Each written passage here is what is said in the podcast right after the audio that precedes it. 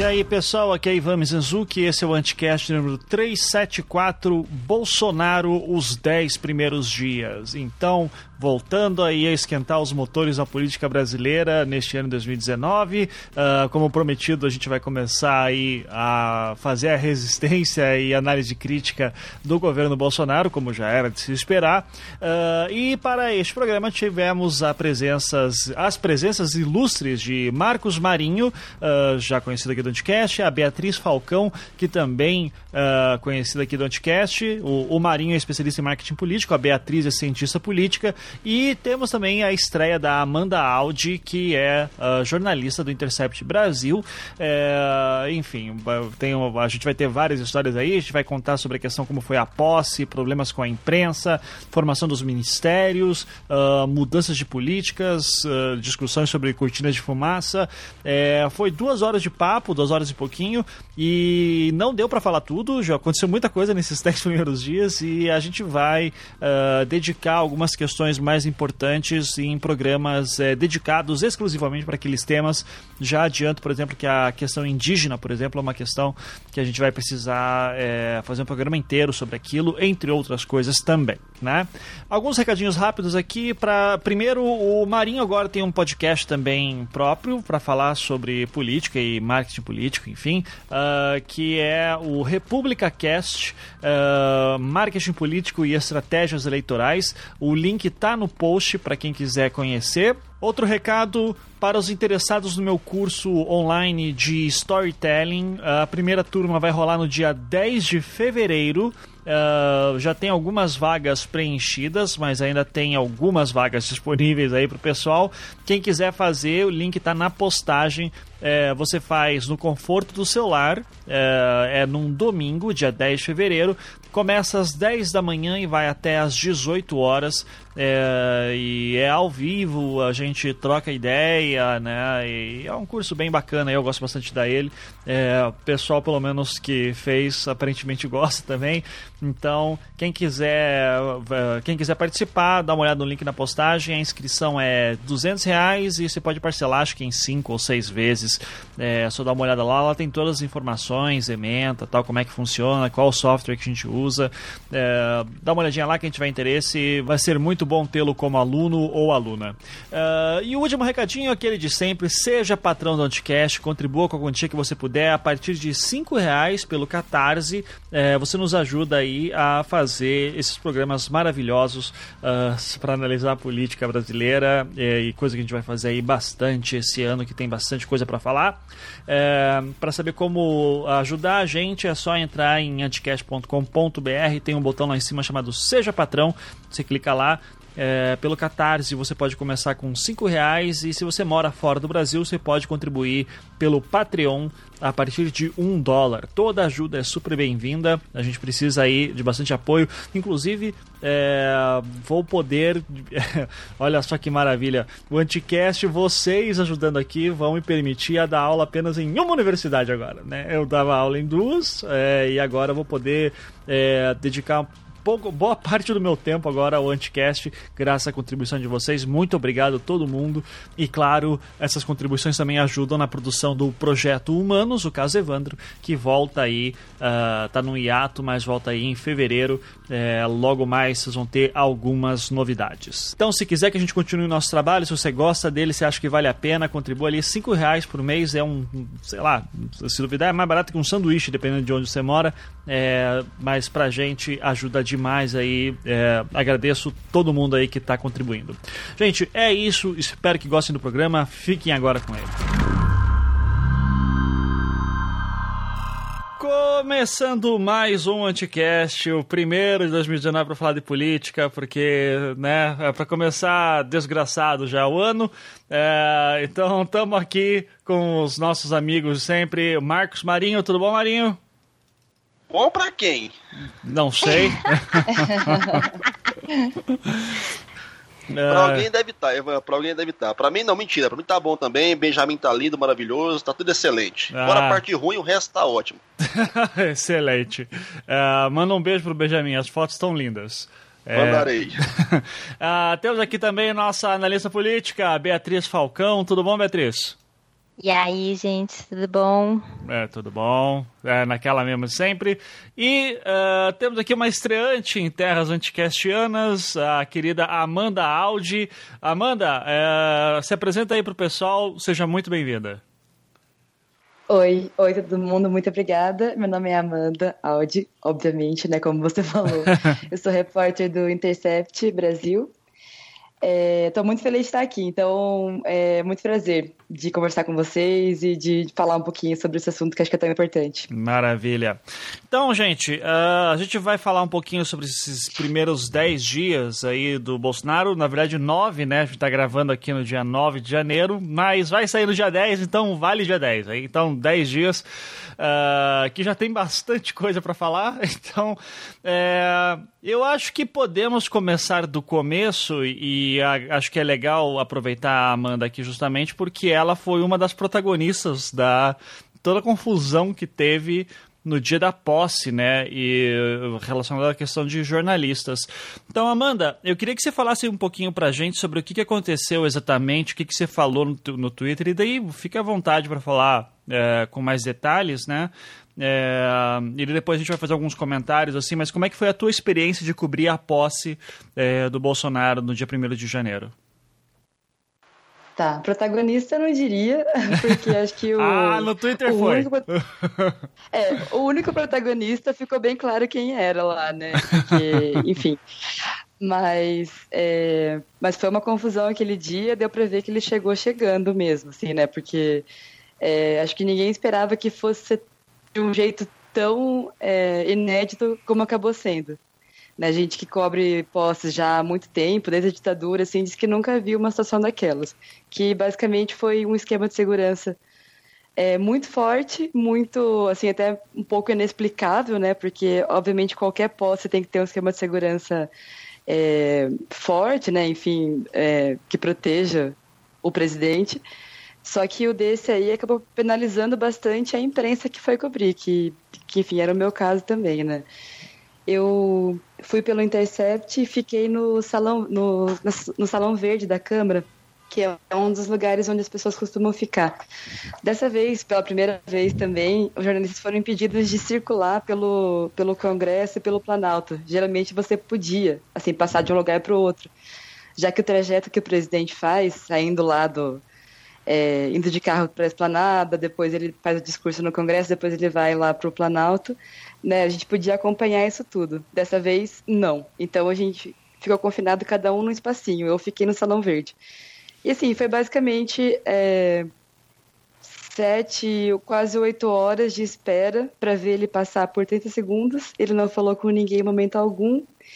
E, resumo, acho que foi uma das experiências mais humilhantes da minha vida, assim, como profissional, eu digo, porque é, jornalistas em geral foram tratados como se fossem bandidos, sei lá, pessoas que estavam ali à espera para cometer algum atentado, sendo que a gente estava basicamente querendo fazer o nosso trabalho, que era relatar o que estava acontecendo ali, né, cobrir a posse como como sempre é feito. Uhum. Daí, para destacar algumas das aberrações que aconteceram é, relembrando né, o que todo mundo já deve ter visto aí no dia, a gente foi obrigado, os jornalistas no caso, né, foi obrigado a ir para o CCBB, que é onde o governo, a parte de transição do governo está funcionando aqui em Brasília, é, às 7 horas da manhã do dia 1 E a posse, como todo mundo sabe, começou de tarde só, a partir das três.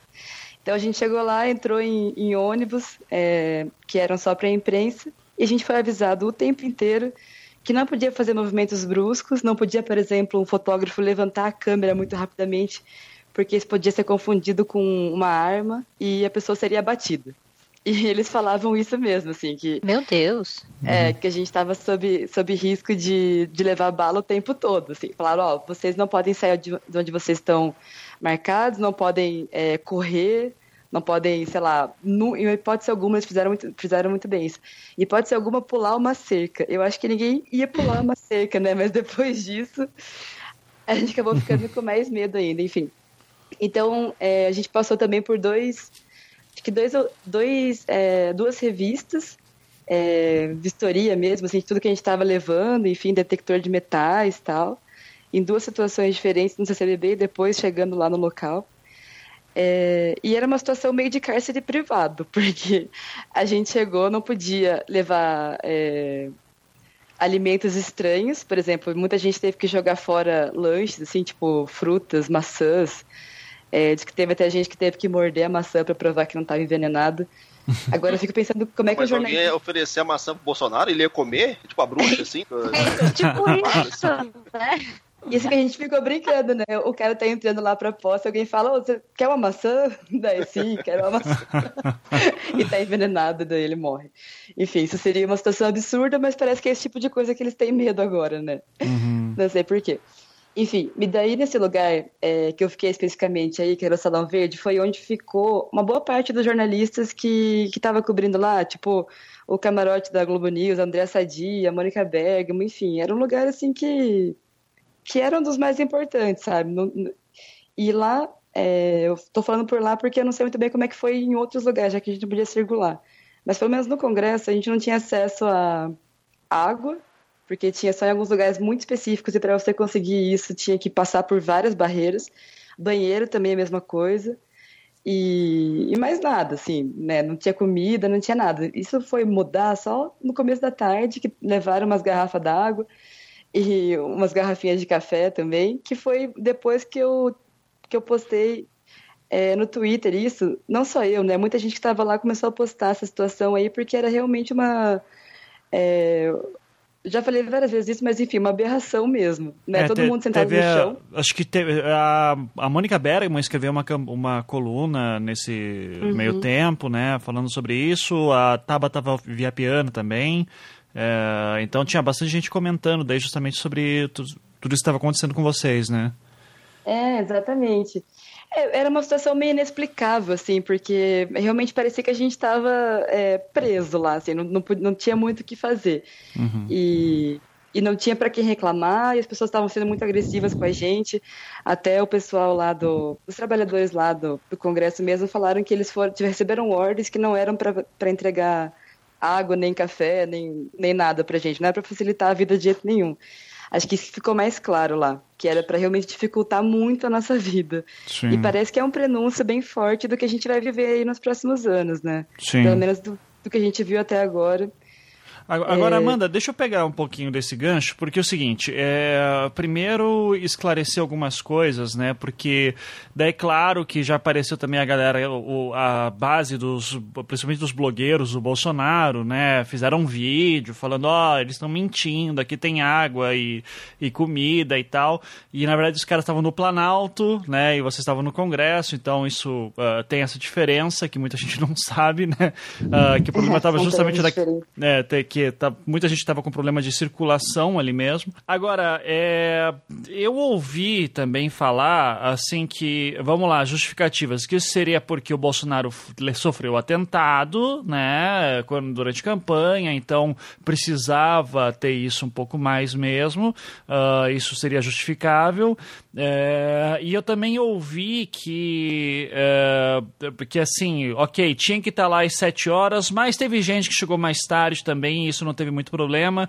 E, e enfim, é, deu para contornar isso. Teve gente que conseguiu contornar isso bem. Teve uma história que alguns jornalistas é, internacionais também saíram e que na verdade tá, daí eu já ouvi gente falando que não foi bem assim, que os caras só deram uma é, porque como ia demorar muito eles saíram, mas voltariam depois. Você sabe me dizer assim, o que, que teve de exageros é, e o que que, assim, apesar do exagero, é, não, dá para entender ou realmente a coluna da Mônica Bergamo, para que acho que é o relato mais preciso, ela foi é, acertada em tudo? Ó, a coluna da Mônica Bergamo foi realmente acertada em tudo, pelo menos no que diz respeito a esse espaço que era onde a gente estava ali. Uhum. Então aquilo lá foi um relato bem fiel. Ah, e, mas assim, com certeza, é, a medida de segurança é uma coisa super válida. Óbvio que ninguém quer um atentado contra o presidente é, e tem que ter segurança mesmo. E a gente imaginou que realmente seria mais forte do que em outras posses, justamente por causa do episódio da facada. Ele é um, um cara que suscita é, sentimentos muito muito fortes nas pessoas, né? Tanto de adoração oh! quanto de ódio. é, então... Então, claro que a gente imaginou mesmo que ia ter uma segurança mais forte. Agora, algumas coisas não foram bem justificadas, assim.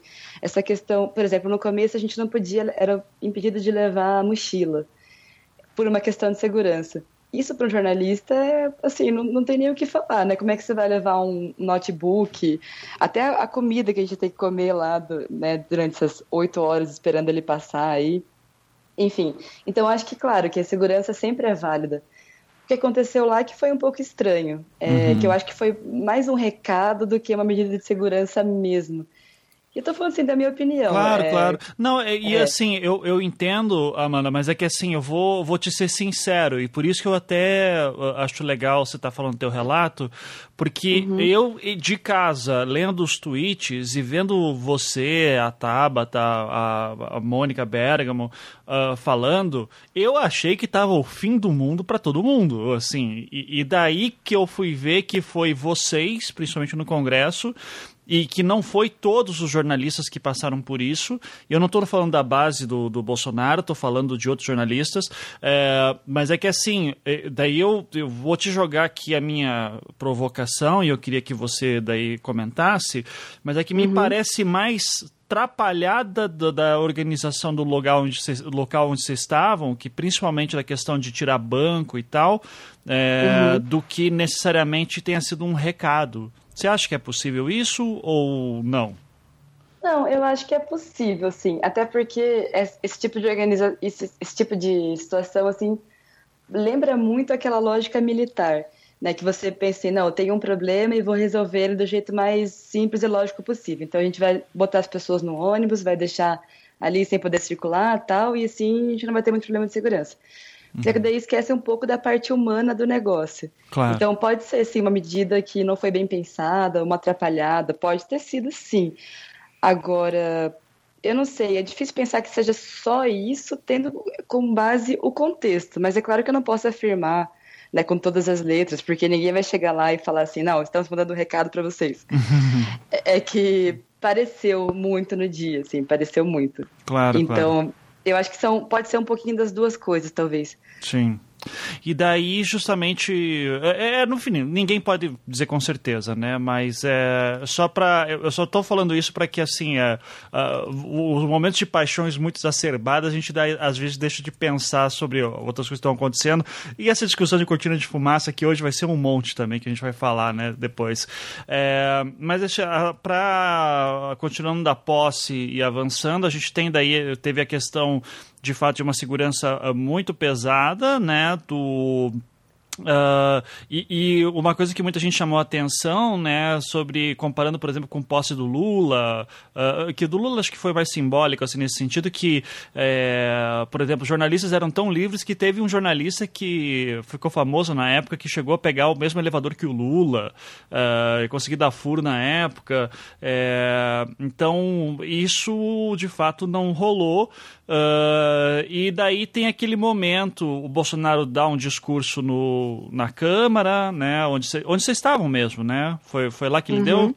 É, e vocês ficaram afastados, né? Vocês não puderam cobrir lá de baixo. É, conta um pouquinho sobre isso também, que achei que foi meio uh, simbólico também. É, isso aí, assim, depois a gente ficou sabendo que eles escolheram acho que uns 20 jornalistas de alguns jornais é, que puderam entrar lá no, no plenário e assistir ali.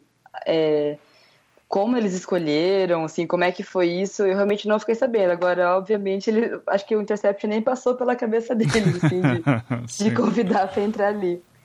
É...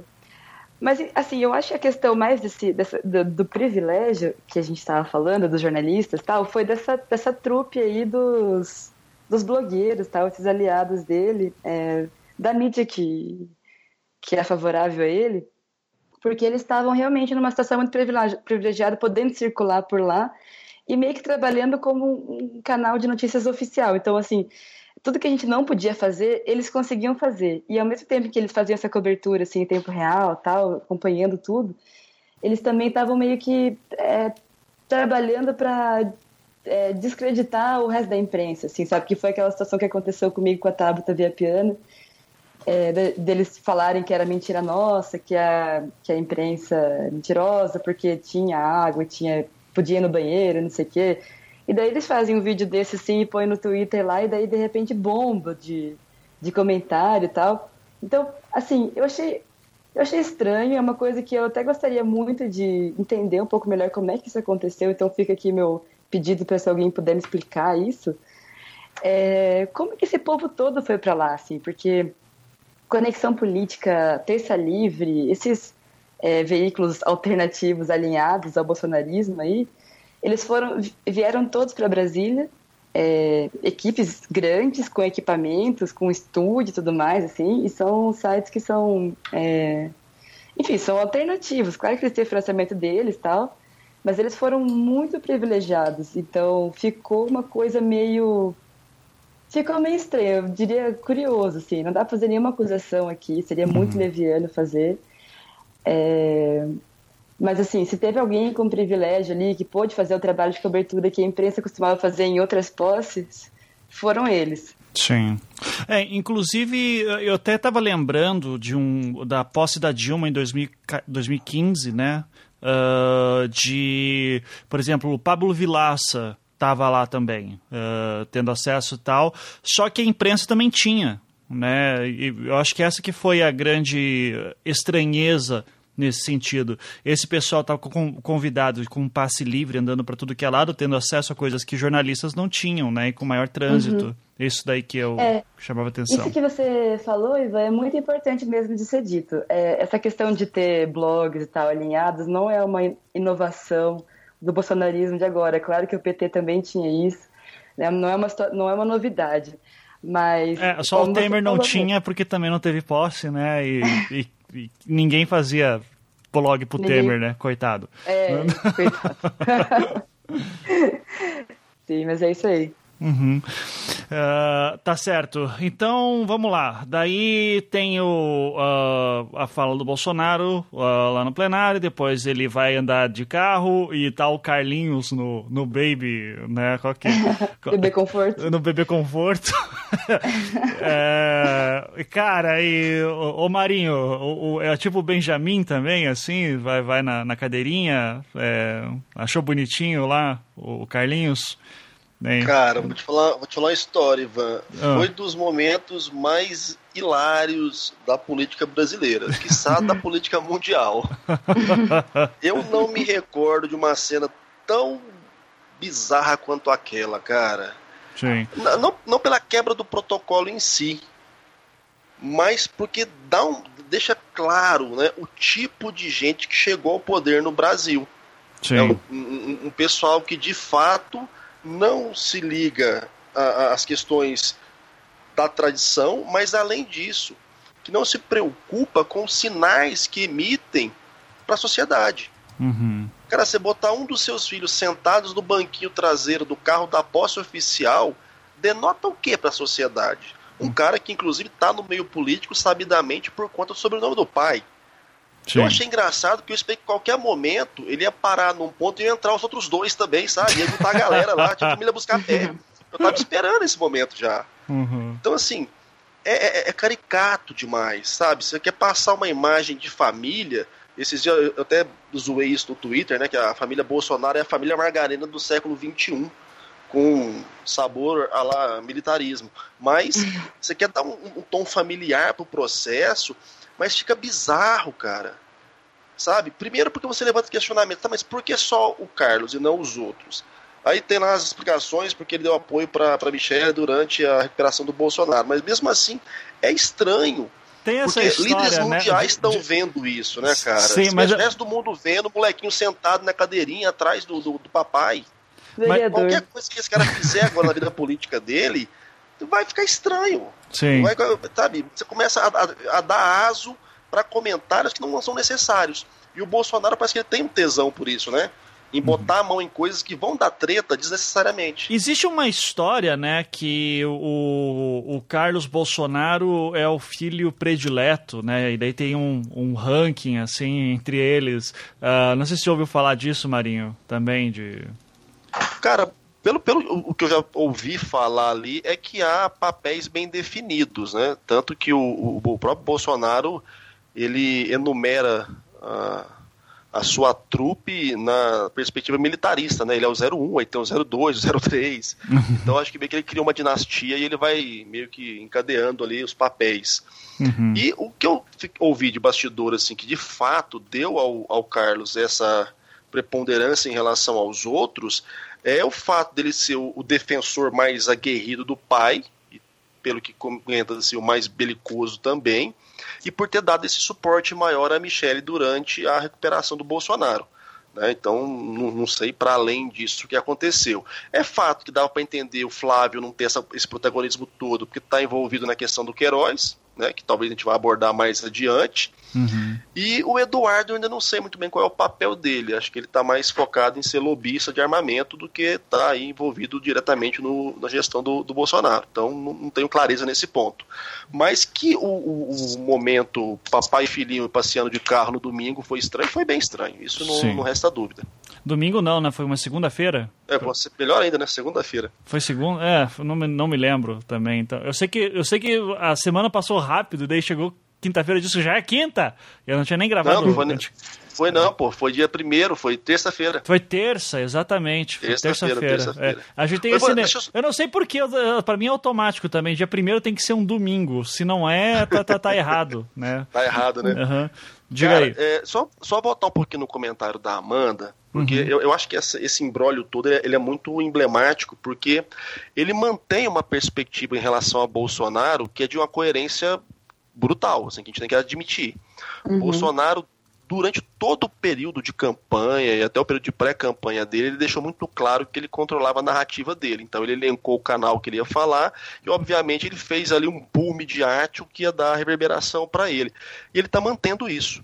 Uhum. A, a, problema maior que eu percebo agora é que, ao manter isso, ele se esquece que ele não é mais o deputado Bolsonaro, não está mais fazendo campanha. Exato. E que é impossível, em nível de gestão de um país igual ao Brasil, você manter a mesma estratégia, porque ou você vai ter, eh, não vou nem dizer assim, um uma condescendência da grande mídia, mas você vai ter mais espaço para se explicar, né, para mostrar a sua versão dos fatos durante o governo, que sempre vai ter uma polêmica ou outra, ou então você vai começar a ter esse espaço reduzido justamente porque você não consegue criar é, elementos de, de, convergência, de diálogo com, com, essas, com a imprensa, a grande imprensa, de um modo geral. E aí eu, não, eu começo a não entender né, qual vai ser o momento que vão falar para ele, falar, olha, Bolsonaro, você não é mais deputado, fera, você não está mais em campanha. Né? A gente precisa mudar essa, esse modus operandi, porque por mais que a sua noção militarista seja muito preponderante no, nas suas ações ainda, no mundo real aqui não funciona. Então vamos, vamos mudar a ficha, né? vamos conversar direitinho com o pessoal, vamos falar direitinho com os jornalistas, porque por mais que essa, essa sua possibilidade levantada tenha coerência, né, já foi erro de organização e tudo mais, o fato de Bolsonaro, pelo menos até onde eu sei, não ter vindo a posteriori, né, pedir desculpa, dar uma satisfação, falar, oh, peraí, desculpa aí pessoal, somos amigos, vamos abraçar aqui, tomar uma cerveja no fim de semana, demar, denota também que, cara, ele tá cagando pro lance. Uhum. Se foi proposital ou se não foi, para ele que se dane. Ele não quer nem saber dos jornalistas. Ah, deixa eu só fazer um adendo aqui, bem rapidinho. Claro. O Eduardo Bolsonaro falou isso essa semana para aquele senso em comum lá. É, porque também é um dos poucos lugares que tem livre acesso a eles, né? Uhum. Mas o, foi uma, a primeira pergunta do para ele foi sobre isso, a questão da posse. Ele achou que tinha alguma coisa de errado, algum excesso tal. E ele falou que não viu nada de errado nisso, não. E que inclusive ele viu lá jornalista da Folha, do Valor, do Globo, até o Senso em Comum estava lá. Então, para eles, eu acho que assim, pode ser uma questão de até de desconhecimento, de não saber como lidar com a imprensa agora, mas o que deu a entender é que para eles, assim, se tinha, se tava a imprensa lá e pôde entrar naqueles espaços, então estava tudo certo, era isso que tinha que fazer. Eles não entendem assim, é, não entendem ou não querem, não querem fazer o resto do métier todo, que é conversar, sei lá, deixar a imprensa um pouco mais livre para fazer esse trabalho, enfim. Talvez realmente seja o, o, esse desconhecimento aí que a gente estava falando. Uhum, sim. É o... Ah, mas essa altura do campeonato, tá ligado? Desconhecimento também tá de brincadeira, né, mano? É. Os caras já estão velhos na política o suficiente para entender que uh, há, há toda uma, uma liturgia política que o papel da relação entre a mídia e o, a, clero político ali, ele é muito bem demarcado e sempre foi. Então você não pode fazer de conta que, não, ah, vou fazer egípcia, acho que tá tudo de boa. Porra, não dá, né? É, é, que ao mesmo tempo também, a gente tem que lembrar que o Bolsonaro sempre foi um deputado muito inexpressivo. Uhum. É, nesses termos de imprensa, assim, assim, muito dificilmente um jornalista ia lá perguntar a opinião dele sobre questões importantes que estavam sendo votadas, por exemplo, na Câmara, nesses 30 anos que ele ficou lá, quase. É, ele aparecia muito por causa das polêmicas, né, por conta dessas questões, assim, ele era personagem caricato, e, e talvez realmente ele não entenda, assim, se, se for isso, se for esse desconhecimento, então ele está meio mal assessorado. Até é uma questão, né? Porque ele não tem uma estrutura ainda de imprensa consolidada como em outros governos, assim, né? Com uma SECOM certa, é, Secretaria de Comunicação, que você sabe a quem recorrer, com os canais oficiais tal. Tudo nesse governo está muito ainda é, começando, engatinhando de um jeito que a gente não sabe muito bem como operar ainda. É, mas vamos lembrar que ele teve tempo para montar uma, uma Secom, né? Gente para, uhum. assim, na própria transição. Isso era uma das coisas que o próprio tio Rei, né?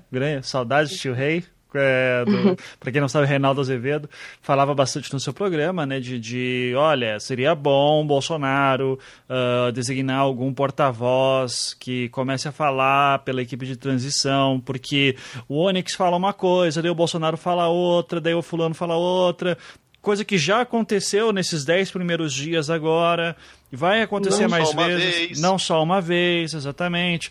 É, então, come, tem aquele momento em que você pensa assim, ok, o pessoal está começando, está se adaptando. É, daí chega um momento que essa desculpa não cola mais, a gente começa a falar que os caras são incompetentes ou estão fazendo de propósito, né? Não pode uhum. ser, não dá mais para dizer que assim não foi avisado do problema de, de não ter uma centralização de comunicação e alguém pensando nisso, né? Então, é, mas enfim, é, eu só quero encerrar a parte da posse para o momento que eu acho que foi mais bacana e que depois foi destruído rapidinho, que foi quando, pela primeira vez, quebra de protocolo, né, a primeira dama uh, fazendo um discurso e fazendo em libras, uh, que isso achei que foi muito bonito, foi muito simbólico, assim, foi realmente algo bacana, uh, e daí falando de inclusão social tal, achei legal, e por um momento até esqueci que era um governo Bolsonaro, é, e daí, logo em seguida, é, o Bolsonaro vem falar que é para acabar com o socialismo, com o politicamente correto. e daí eu falei, bom, seguinte, né? O primeiro que fizer uma piada é, com surdos aí, ou acaba o casamento ou o governo, né? Porque uh, qual que, qual que é a parada agora, né? É, é para acabar com o politicamente correto, é para ser uma pessoa inclusiva, qual que é o meio termo aí que está sendo pensado.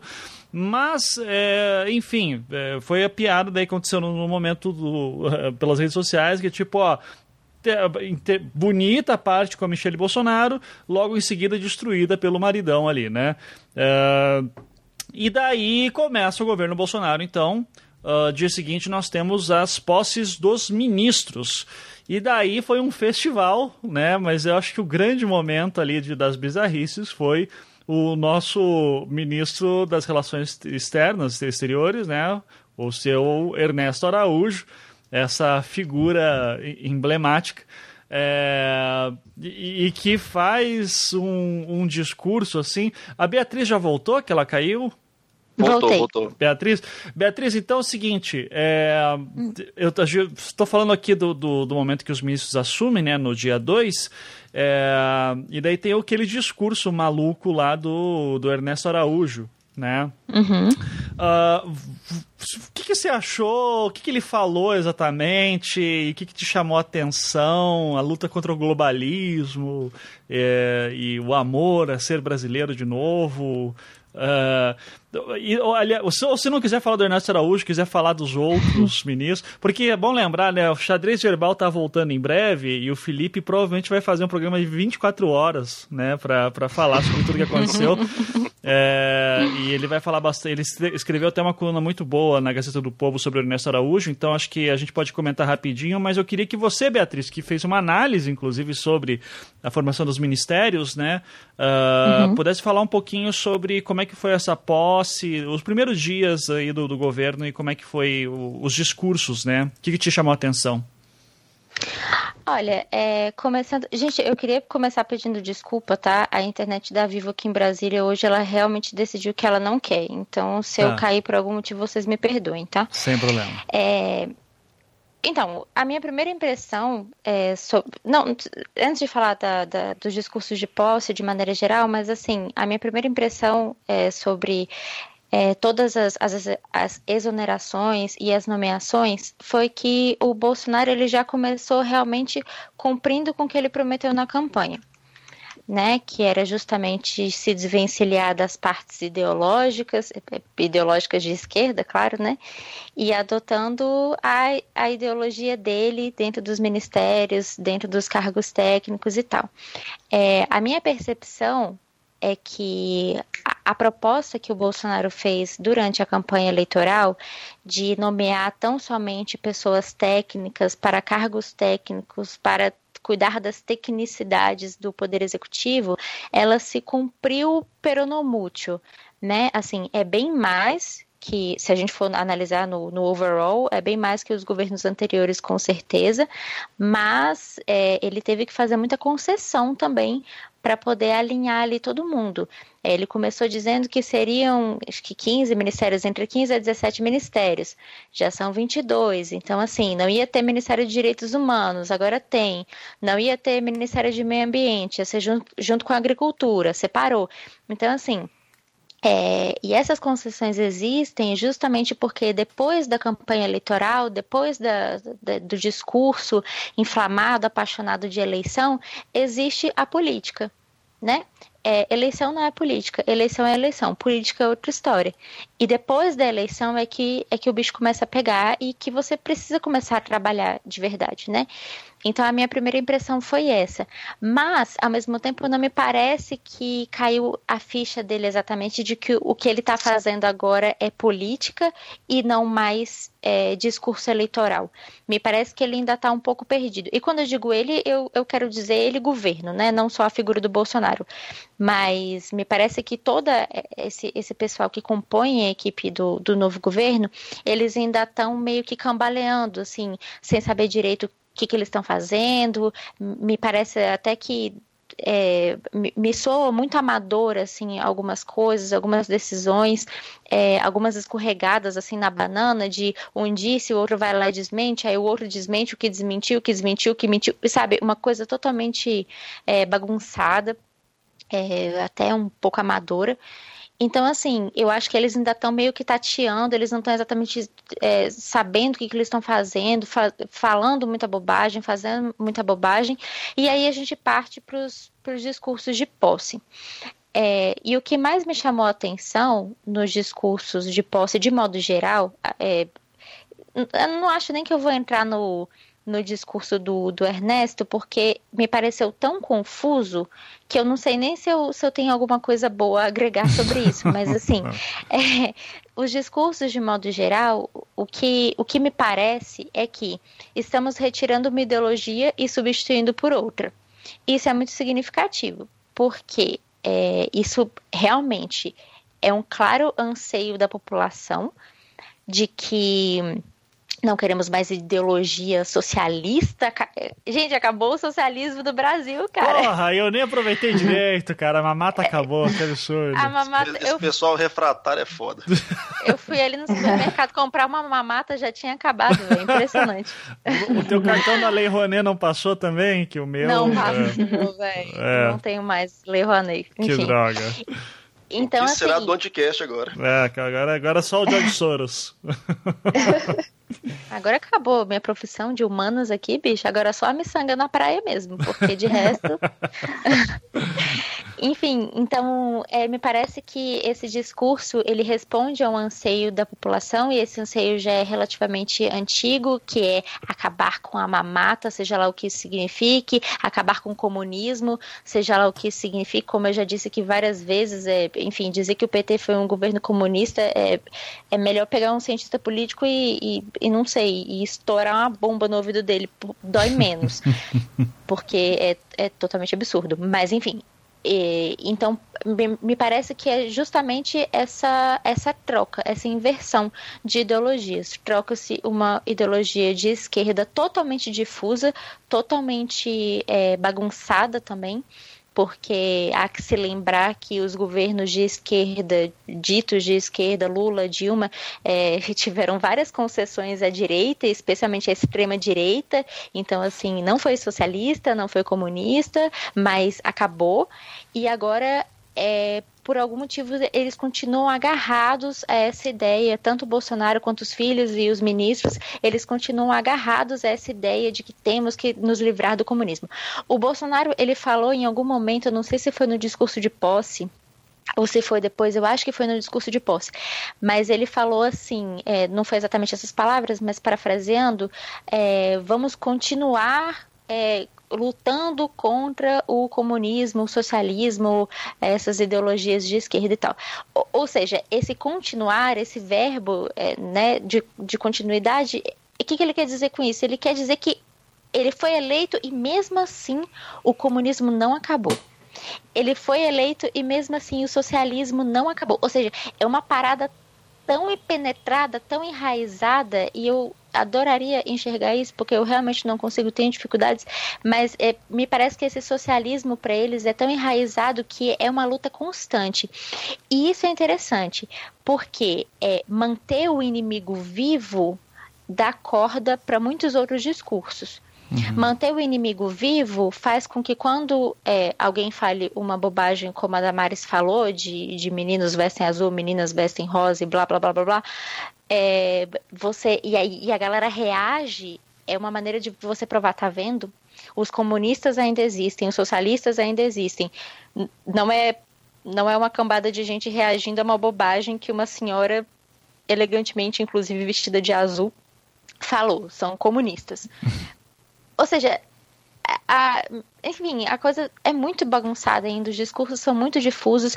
Ele não largou mão, nem, os, nem o Bolsonaro, nem os filhos, nem os ministros largaram mão ainda desse discurso eleitoreiro. Eu acho isso um pouco preocupante. Talvez seja é, um certo é, talvez eles estejam ainda apegados a isso porque ainda não caiu a ficha de que eles são governo, de que agora eles começaram a trabalhar, ou a segunda possibilidade, que é a que mais me preocupa, é que eles continuam mantendo esse, esse tipo de discurso, esse tipo de retórica, pelo mesmo motivo que o Trump é, mantém a retórica dele, que é para continuar alimentando essa ideia de que há um inimigo da pátria, há um inimigo da nação, há uma clara ameaça comunista, de pessoas que querem comer criancinhas e, trans, e mudar sexo de bebês ainda na maternidade, enfim, esse tipo de uhum. bobagem que a gente está acostumado a ouvir. É, e isso me causa um pouco de preocupação, porque a, a política ela se afasta a política como discussão de massa, ela se afasta cada vez mais da racionalidade e ela se apega cada vez mais ao desespero, ao medo. E, bom, pessoas com medo fazem merda 100% das vezes. É, tá aí o resultado da nossa eleição para provar isso, inclusive. É, então, eu, me... Eu queria pegar um gancho teu aí, Beatriz, antes de passar a palavra para o Marinho também, que ele quer falar daqui a pouco, e daí você uhum. também. É, é, porque essa é uma coisa que não apenas cientistas políticos, historiadores, mas é, muita gente, de fato, não, que nem é da, das áreas humanas uh, e tem um pouco de bom senso, acha estranho também quando Bolsonaro e sua base ficam falando sobre o comunismo, sobre o socialismo e criando esses inimigos tal, e que daí assim, isso já ficou bem claro que o Bolsonaro elege essas duas figuras como grandes inimigos dele, né? O que chamam de a extrema imprensa uhum. e, uh, e também os socialistas, os comunistas.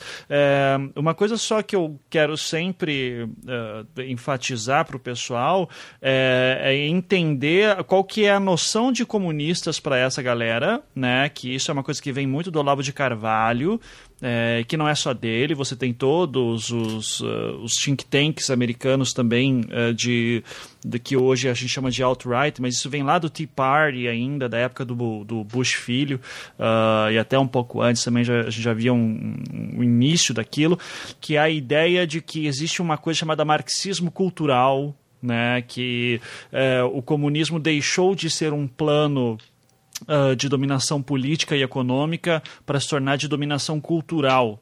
É, e que daí quer que o único objetivo deles, essa é a lógica, né? O único objetivo deles é acabar com os valores ocidentais baseados na tradição judaica cristã, é, da filosofia grega, e daí por isso que você vai ver é, esse pessoal dos direitos humanos defendendo terroristas muçulmanos.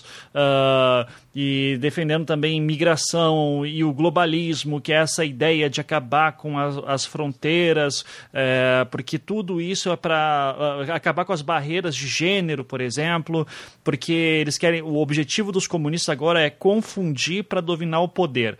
E isso é o que daí, daí começa as teorias malucas, que o George Soros que está em cima, daí o Vale do Silício também, todo mundo é comunista. É, o que daí é sempre aquela velha contradição, né? Tá, se todo mundo é comunista no Vale do Silício, eu posso ter um iPhone, então, né? Socialista pode ter iPhone agora, é, ou a Apple é comunista cultural. Então, uh, tem sempre essas, uh, essa interpretação dos caras uh, que eles, para se explicar, você tem que para entender isso, tem que ver o Olavo de Carvalho falando, coisa que eu não recomendo, porque eu acabei de dar um bom resumo aí do que ele acredita. Uh, e é uma bobagem que não se sustenta de forma alguma, é uma maluquice dos caras assim, nesse ponto. Uh, mas isso é uma coisa interessante, porque o, o Bolsonaro conseguiu colar o, o, a, o, imaginário brasileiro tem muito essa ideia do, do corrupto, né? O, político corrupto. Então, o corrupto é uma categoria que entra qualquer coisa ali dentro e vira o grande inimigo da nação. Então, quem é o corrupto? É qualquer um, pode ser todos ou pode ser ninguém, e se dá melhor aquele político consegue se desvencilhar uh, e dizer que ele é o, o que combate corrupção. E isso vem lá desde Jânio Quadros, isso, vai, vai, isso aí vai longe, né? É, essa noção no Brasil. Agora, quando uh, o Bolsonaro começa a montar isso, ele cola na figura do corrupto também o comunista, o socialista, né? Esse cara que ele nunca explica direito. Eu tenho certeza que nem o Bolsonaro entende direito essa, essa concepção de marxismo cultural. Ele só entende que os valores estão sendo destruídos pelos comunistas e fica bom por aí mesmo. Uh, e comunista é todo, é todo mundo, que, que vai contra. Tem até aquela piada, né, de, do, do, do, do, diagrama, né, que quem que é comunista no mundo, né, de acordo com os brasileiros, é todo mundo menos Israel e Estados Unidos, né, e agora Brasil. Uh, então, dentro dessa perspectiva, é, é interessante porque quando a, a base bolsonarista cola, né, a fanbase do, do Bolsonaro cola com isso, é, todo mundo é seu inimigo. E se não está ajudando a trabalhar o Brasil, você vira comunista também. É muito rápido isso. O, meu, a minha, o que eu fico pensando só é, ok, todos os ministros estão entrando mais ou menos nessa linha, até quando que essa narrativa vai se sustentar? Porque ou ela rui por ela vai ter que uh, cair por ela mesma porque tem que ter um mínimo de governabilidade e bom senso ou vira caminho autoritário nesse ponto. Ó todo mundo aqui é comunista todo mundo é terrorista todo mundo é, é, corrupto então tem que ir preso. E daí que é o lado que eu acho mais complicado né? Uh, mas mas é, no momento estou muito interessado em ver como é que tudo isso vai se alinhando nos seus é, ministérios. E daí aí que eu vi muito forte isso nas relações exteriores e nos direitos humanos ali com a Damares mesmo, né? Que daí a gente vai falar sobre o tal menino veste azul e menino, menina veste rosa depois.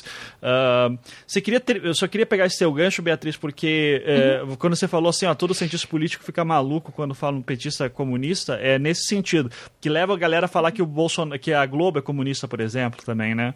É, nessa Nossa. lógica da, da, da, da do, do, comunismo, do, do marxismo cultural. É, mas enfim, você quer terminar o raciocínio que eu interrompi? Perdão?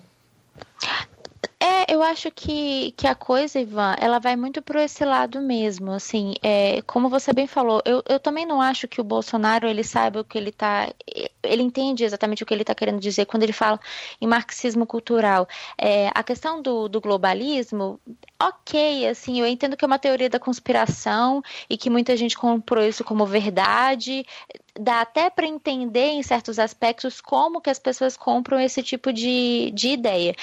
É claro, é, vale lembrar que a, a globalização ela é um movimento espontâneo.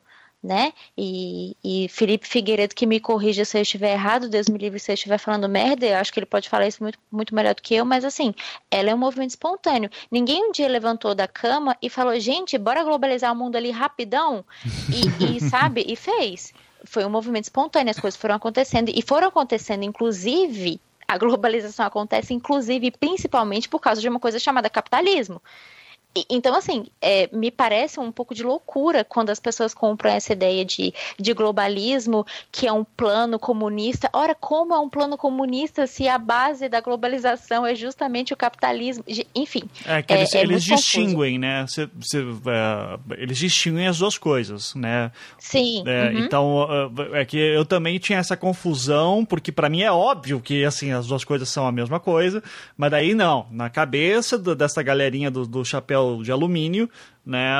É, globalismo é um grande plano comunista para destruir os valores nacionais e a, e a cultura judaica cristã, é, e daí por isso que tem que ser combatido, é, já que mas a globalização daí vai ser os países conversando entre si, mas respeitando suas diferenças e, vai por essa, sabe? Então, é, Sim, é, exato. É, é, porque eu, eu gosto de colocar isso porque, assim, já que a gente vai ter que falar com um maluco durante quatro anos, pelo menos tem que aprender a linguagem do maluco, né?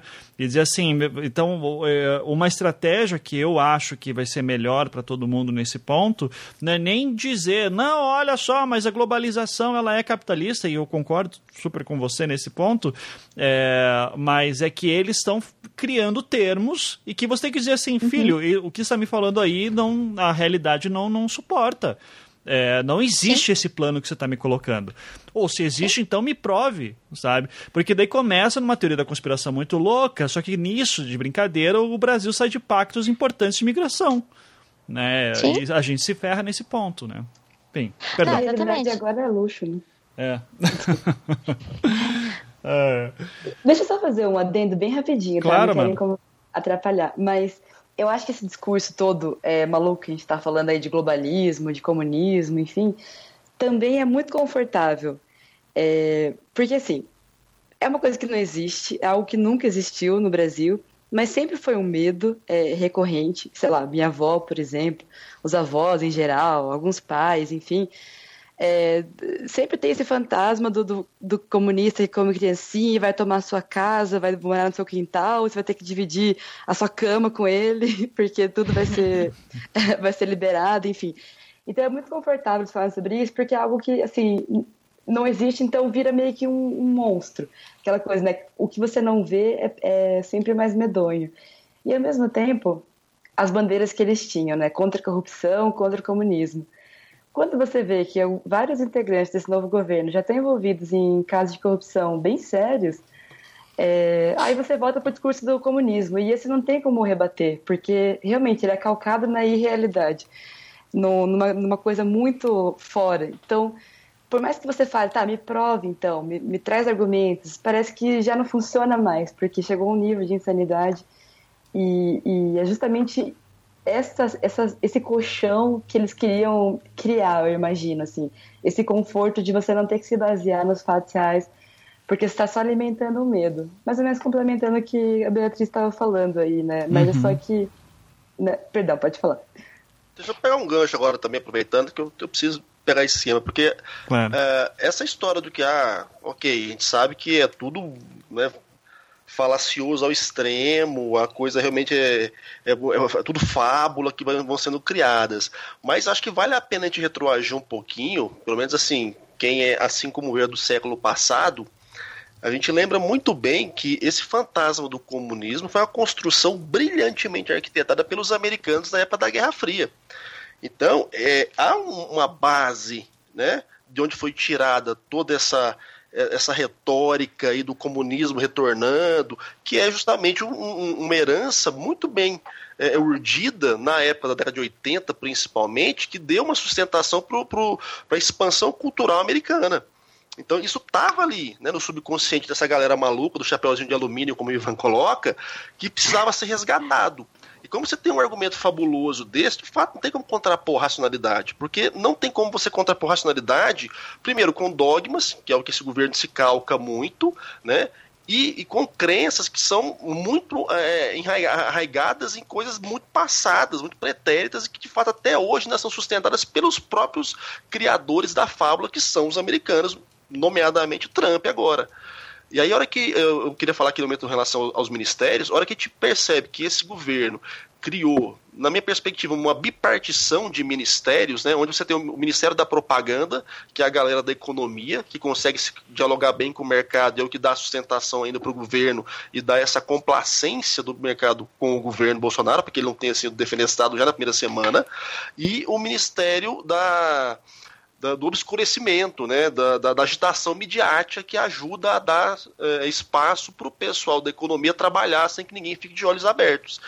Então, é, essa questão de que ah, tem essa galera louca ali, Damares, o chanceler, mais o pessoal do MEC, tudo, que, que faz toda essa, esse né, esse fervilhar de, de, comentários nas redes e faz mesmo essa, né, essa, essa, magia de tirar a atenção do que seria importante, que são as promessas econômicas, as promessas estruturais do governo que não vão ser cumpridas na agilidade, na dinâmica que o, o, o Bolsonaro gostaria e que seus eleitores gostariam.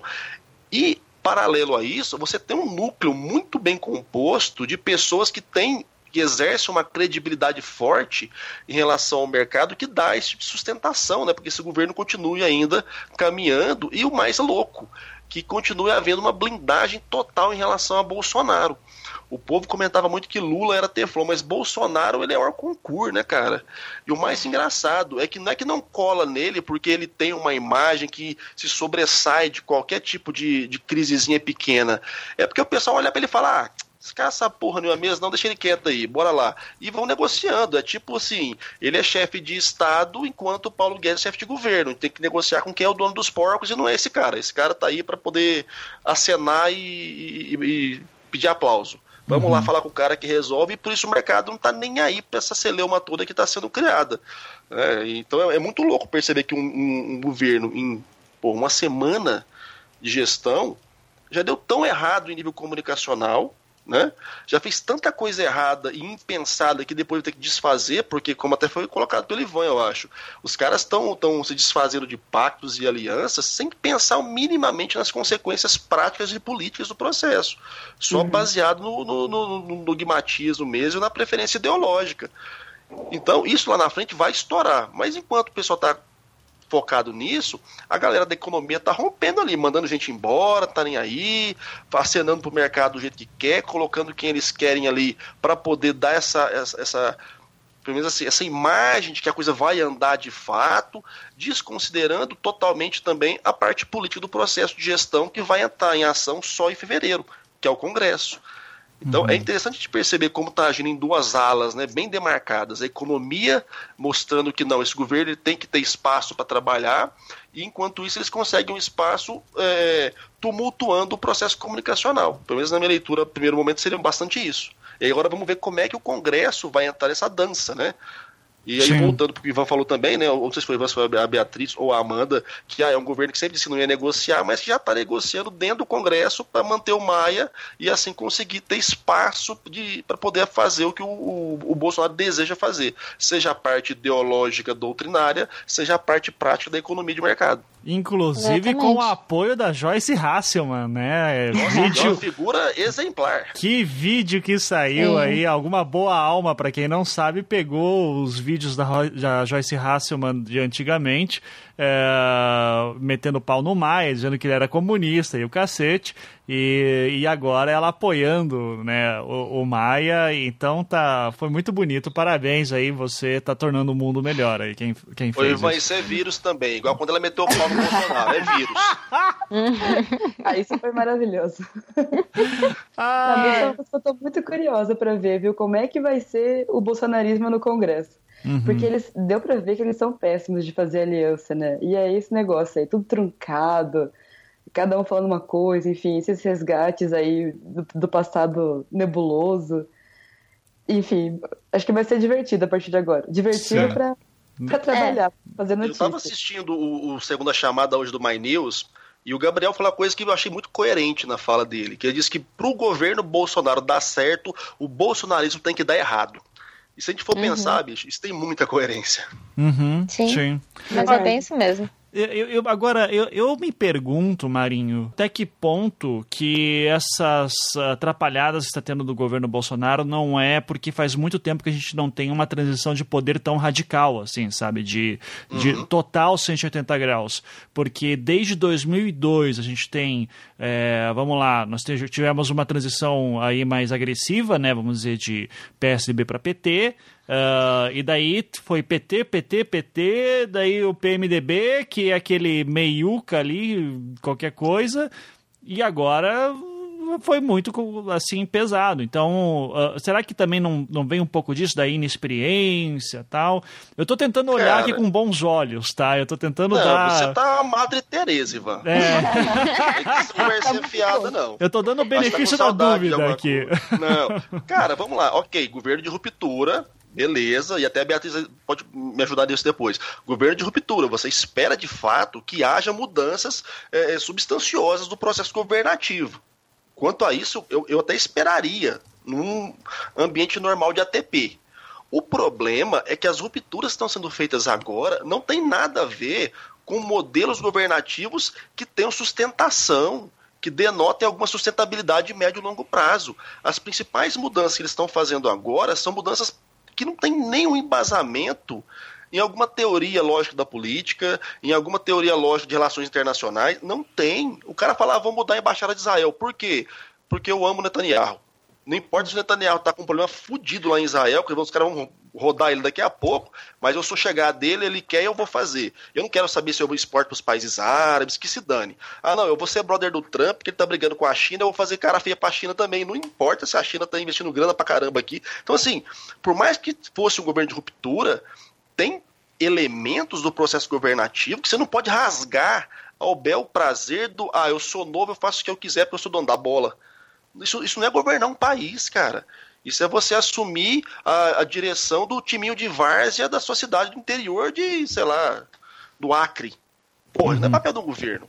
Então, assim, é para romper. O próprio Lula, quando pega após Fernando Henrique, a economia não rompeu bruscamente. Isso é uma demarcação clara. Você tem perspectivas diferentes demais, talvez, de governo, de estrutura governativa, mas tiveram coisas que tiveram que ser mantidas, porque faziam eram, eram coerentes, tinha lógica no processo, de, até de manutenção do poder. Esse pessoal não. Ah, não, a gente entrou agora, vamos chutar todo mundo, a casa é nossa, vamos cuspir, vamos escarrar, vamos quebrar os móveis, porque a gente tem dinheiro para fazer tudo novo, e beleza, é porque a gente quer. Cara, isso não é governar, ué. Uhum. Eu não tenho essa benevolência que você tem, não, Ivan. Você é muito. Não, eu tô fazendo bonzinho. perguntas aqui, conjecturas. Eu não sei, eu não sei de nada, né? Eu sou um ignorante, tô aprendendo é, com vocês você, aqui. Você é um infiltrado, certeza. quem me dera, quem me... já falei aqui em Curitiba, eu sou praticamente um comunista, né? Assim, pra. pra... Uh... Tá, eu sobre ainda o, os ministérios, dá alguma algum um geral aqui sobre algumas coisas que aconteceu, né? De, por exemplo, Bolsonaro transferir para a agricultura demarcação de terras indígenas e quilombolas, né? Isso foi uma coisa que pegou forte. Ele tirou dos direitos humanos a, a, a, a pasta LGBT, salvo engano, uh, também. Então, entende? E daí tem essa discussão, né? Se foi um retrocesso ou não.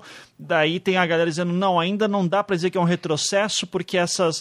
Uh, porque assim, não, não tá eh, tirando direitos ainda. Esses direitos estão garantidos e é uma visão ideológica do governo que todas as pessoas são iguais, então não tem que ter políticas afirmativas, que é uma coisa que se espera de um governo de direita, conservador. Uh, vamos ver como é que isso vai acontecer para frente. Uh, beleza. e na pasta de direitos humanos também, essa questão das, das terras indígenas acho que a gente tem que fazer um programa inteiro sobre isso, porque isso vai ser. Uhum. vai dar um problema. É, isso, aí, isso vai dar problema pra cacete. Uh, e precisa de uma, uma, discussão um pouco mais aprofundada.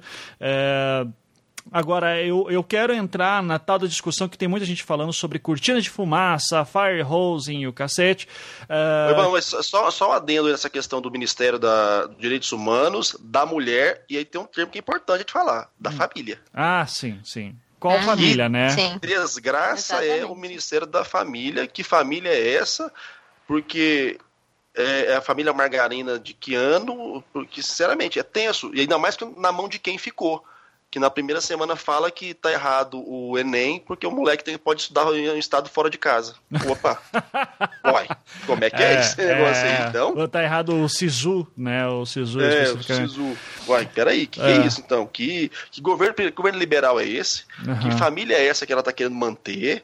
que o menino nem pode mais, depois dos 18 anos quase, estudar fora de casa. O que está acontecendo num governo liberal que você tem o Ministério da Família, que é uma família abstrata, que você não sabe que formato de família é, mas que já está tendo aí algumas dinâmicas de orientação para mudar, inclusive no Ministério da Educação, o sistema para proibir que os moleques saiam de casa. Opa! Uhum. Há mais coisa por baixo desse pano aí. Sim. Ah, a gente sabe qual é a família aí, né? A família tradicional. É, Papai, sim. mamãe, filhinho.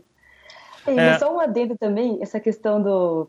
É, você falou no começo, né, Ivan, sobre a, a, o discurso da Michelle Bolsonaro é, em Libras tal, que foi uma coisa realmente.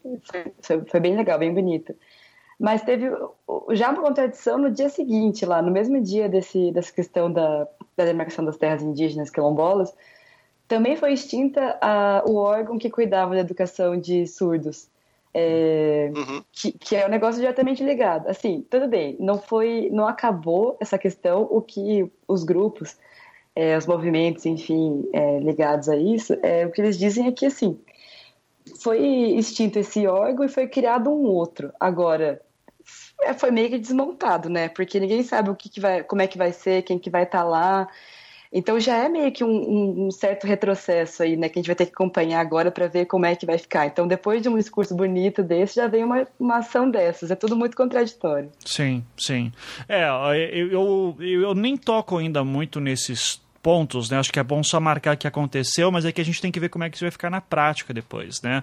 Uh, porque pode ser que de fato seja só uma reorganização de agendas, de pastas e que uh, tudo continue exatamente do jeito que estava, que já nunca foi uma maravilha, mas já teve alguns avanços. Então, vamos ver se, se tem melhoras. É, mas assim, só para fazer esses apontamentos. E um apontamento daí que eu acho que é, é a grande discussão que dominou as redes sociais nas últimas, nos últimos dias, né? A gente está na primeira semana ainda, segunda semana, uh, bem dizer, uh, foi essa questão de que ah, tá tendo muita cortina de fumaça e vocês estão deixando de olhar para as coisas sérias, como por exemplo a questão de demarcação eh, de terras indígenas e questões econômicas e corrupção e Queiroz e laranjas e não sei o quê, uh, para ficar discutindo sobre uh, menino veste azul, menina veste rosa. Uh, e daí teve pessoas assim combinando de tipo vamos usar rosa, homens vamos usar rosa, mulheres vamos usar azul. Uh, e, e, e, assim, eu sei que por mais que seja, tem a discussão da, da, da, da de ser uma cortina de fumaça ou não, é, uma coisa. Vamos lá. Eu, eu, eu, mesmo já falei assim, eu sou muito adepto da teoria do não dar palco para maluco, mas é foda quando o, mal, o, maluco tá muito no palco, assim, e, já tá no poder, então eu tenho que falar em algum momento. Uh, a discussão Uh, da, da fala da Damari ser reduzida a peça de roupa é de uma inocência gigantesca, né? Ela está uhum. claramente falando ali uh, de transexuais uh, de, de como lidar com as pessoas trans uh, e o tipo de tratamento que esse governo vai ter e, a, e assim até uh, jornalistas e atores, atrizes tal usando roupas invertidas da lógica da Damares para passar uma mensagem quando na verdade a discussão não era nem essa, assim. Tanto que ela foi dar uma entrevista na Globo News logo naquela mesma semana, né, dizendo que não, vocês usam o que quiser, gente, não tem problema. Uh, a discussão ali era outra. Uh, então, é, eu, eu acho que esse subtexto da, da, do que a, da fala da Damares me deixa mais preocupado o fato das, da maioria das pessoas, pelo jeito, não ter entendido o que estava sendo dito ali no fim das contas, né? É... mas você percebeu que ela veio há pouco depois, e aí achou pior no, no, caso, que ela veio e falou assim, mas era uma metáfora, mas o problema era esse mesmo. Exatamente. É era uma metáfora, é gente. pela metáfora. E ela usou essa frase, não, mas era só uma metáfora. Cara, esse que era o problema, tia. É. Se ela falasse que era roupa, meu povo tinha que ficar de boa, eu acho. É, Exatamente. É, então, assim, eu não sei até eu, eu não sei até que ponto que isso é pensado, porque eu realmente acho que ela fala aquilo porque é o trabalho dela e agora ela vai poder falar toda a ideologia dela do jeito que ela quiser e fazer políticas em cima disso exatamente. É, e, e, eu acho que a grande cortina de fumaça fica sendo pessoas querendo usar azul ou rosa para passar uma mensagem, quando na verdade não é esse o problema. O problema é outro. O problema são população trans nesse caso. Então. Uh, uh, se vai se isso está sendo para uma ação coordenada para esconder alguma outra coisa do governo, honestamente eu não sei dizer. Eu acho que isso vai ser uh, o dia a dia normal do governo a partir de agora. Vai ter sempre alguém fazendo uma coisa muito maluca.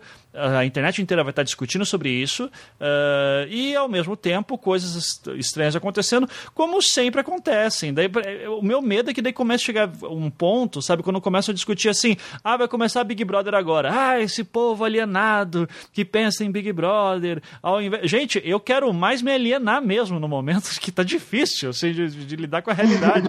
é, mas eh, eu não sei até que ponto que quando o, o que me preocupa é as pessoas que se espera que tenham um debate sério estão mirando errado muitas vezes. Eu tô maluco na, na, minha consideração aqui ou vocês acham que tem uma uh, que, que isso aí de fato é uma estratégia do governo e a gente tem que tomar cuidado para não cair em uh, em pistas falsas aí? É, não sei. Uh, Beatriz quer falar um pouquinho sobre isso? Quero. É, eu, eu acho que esse ponto que você pegou, Ivan, ele é tão importante porque, assim, é, quando ela abre a boca para dizer que meninas têm que usar rosa e meninos têm que usar azul, a primeira coisa, e, e, eu falo isso como uma crítica mesmo à esquerda, fiquem irritados o quanto quiserem, pode me processar. Mas a primeira coisa que a esquerda faz é o seguinte: textão de Facebook para falar que a gente tem que desconstruir a, os estereótipos de gênero e pipipi. Maravilha. Só que não é isso que ela está falando. Ela está justamente falando de maneira bastante metafórica, e ela não estava mentindo, sobre comunidade é, transexual. Ela estava é, literalmente atacando trans. Ela não estava falando é, que, tipo assim, ela vai baixar um decreto dizendo que mulher não pode mais usar azul, pelo amor de Deus. Né? Uhum. Que meninas agora têm que andar com, com uma tiara de, de cristais na cabeça. Não é isso que ela estava falando. Isso é muito claro. Mas a esquerda reage como se ela estivesse falando exatamente isso. Como se ela fosse é, né, proibir, de repente, os meninos de usar rosa, não sei o quê. Cara, não é isso. Ela está falando sobre uma possível quebra de direitos da comunidade transexual e isso é muito problemático. E eu vi pouquíssimas pessoas falando sobre isso. Então, quando você fala que é, a verdadeira cortina de fumaça é justamente a gente mirando no lugar errado, eu acho que você está 300% certo. Porque é isso. As pessoas elas ficam muito no. Eu até tive uma, uma pequena discussão com uma amiga minha que é mãe e tal. Ela falando: não, porque eu sou mãe, eu fico muito irritada quando as pessoas falam isso, porque eu quero criar minha filha de maneira livre, não sei o quê. Eu falei: cara, eu sei, eu também fico irritada de, de ver uma uma senhora querendo cagar regra na vida de criança, mas ela não estava falando de criança, ela estava falando de transexual. E eu acho assim, é, a gente tem que escolher as nossas batalhas de maneira mais sábia. E, o que, que eu quero dizer com isso? É, gente falando asneira nesse governo vai ser o dia inteiro. Então, assim, se a gente for esquentar a cabeça com todo tipo de asneira que é, é essa ministra ou todos os outros ministros ou o Bolsonaro estiverem falando, cara, a gente não vai mais fazer nada. É, é, que nem você falou, nesse momento é realmente melhor estar alienado, porque vai ser o dia inteiro. Então, é, assim, a gente precisa escolher com mais sabedoria as coisas com as quais a gente vai, vai se preocupar. É, me preocupa muito a questão, o, o discurso dela, porque é claramente um, um discurso contra a, as pessoas transexuais, mas me preocupa mais ainda perceber que as pessoas elas não estão tomando é, ciência disso e elas preferem dar um foco muito maior para uma coisa que não é necessariamente o problema, né? Você precisa fortalecer ou pelo menos tentar com que não haja uma perda de direitos muito significativa, porque assim é, ela não vai é, aumentar direitos para a comunidade LGBT. Isso é óbvio. Nem ela, nem Bolsonaro, ninguém. É, esse governo, o que está dado é não haverá é, alongamento de direitos para minorias. Isso é muito claro. O que a gente tem que é, estar atento é para que não haja um recuo nesses direitos. Aí, aí começa o problema. entendeu? Então eu acho que esse tem que ser o nosso foco, porque a gente deixou, e isso que eu acho que a gente precisa entender, a gente, né, como pessoas que tenham mais de três neurônios e que acham que essas coisas, esse tipo de declaração são absurdas, eu acho que o que a gente precisa entender é que a gente deixou de ser é, reativo, ou melhor, a gente deixou de ser ativo e a gente passou a ser reativo. E o que, que significa? Significa que estão atacando. E se estão atacando, a gente precisa reagir lutando contra. Não é fazendo textão em Facebook, cara. As nossas, as nossas medidas, as nossas estratégias, elas têm que ser totalmente diferentes. Elas têm que ser mais pragmáticas, elas têm que ser mais, mais focadas, têm que ser mais precisas. É, o Rodrigo Maia, por exemplo, que foi, que foi a mesma, foi no mesmo dia, ou no dia seguinte, não sei, ou dois dias de diferença, não sei, é, na Câmara dos Deputados, me preocupa muito mais do que a declaração da, da Damares, porque ela vai fazer esse tipo de declaração o tempo todo. Mas aí eu acho que a gente tem que ficar com a orelha em pé em relação a recuo de direitos e não com, véi, com ela falando essa, esse tipo de bobagem, que a gente sabe que é claro que ela não vai não vai querer baixar uma lei proibindo é, meninas de usar azul nem nada do tipo, né? Uhum. Sim. É, e então, assim, indo para avançando um pouco nisso na questão de ministérios e outras maluquices que aconteceram, é, vamos falar um pouquinho da questão da, da economia, né, desses dez primeiros dias.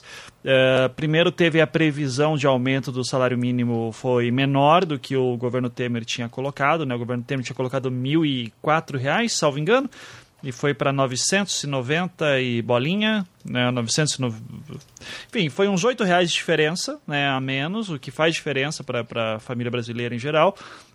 Uh, isso, primeiro ponto. E daí eu acho que um, um dos momentos da economia mais uh, que, que representa o governo Bolsonaro uh, foi a, o tal da história do IOF, né? E que daí a Folha de São Paulo descobriu a thread no Twitter e eu acho maravilhoso, né? Então.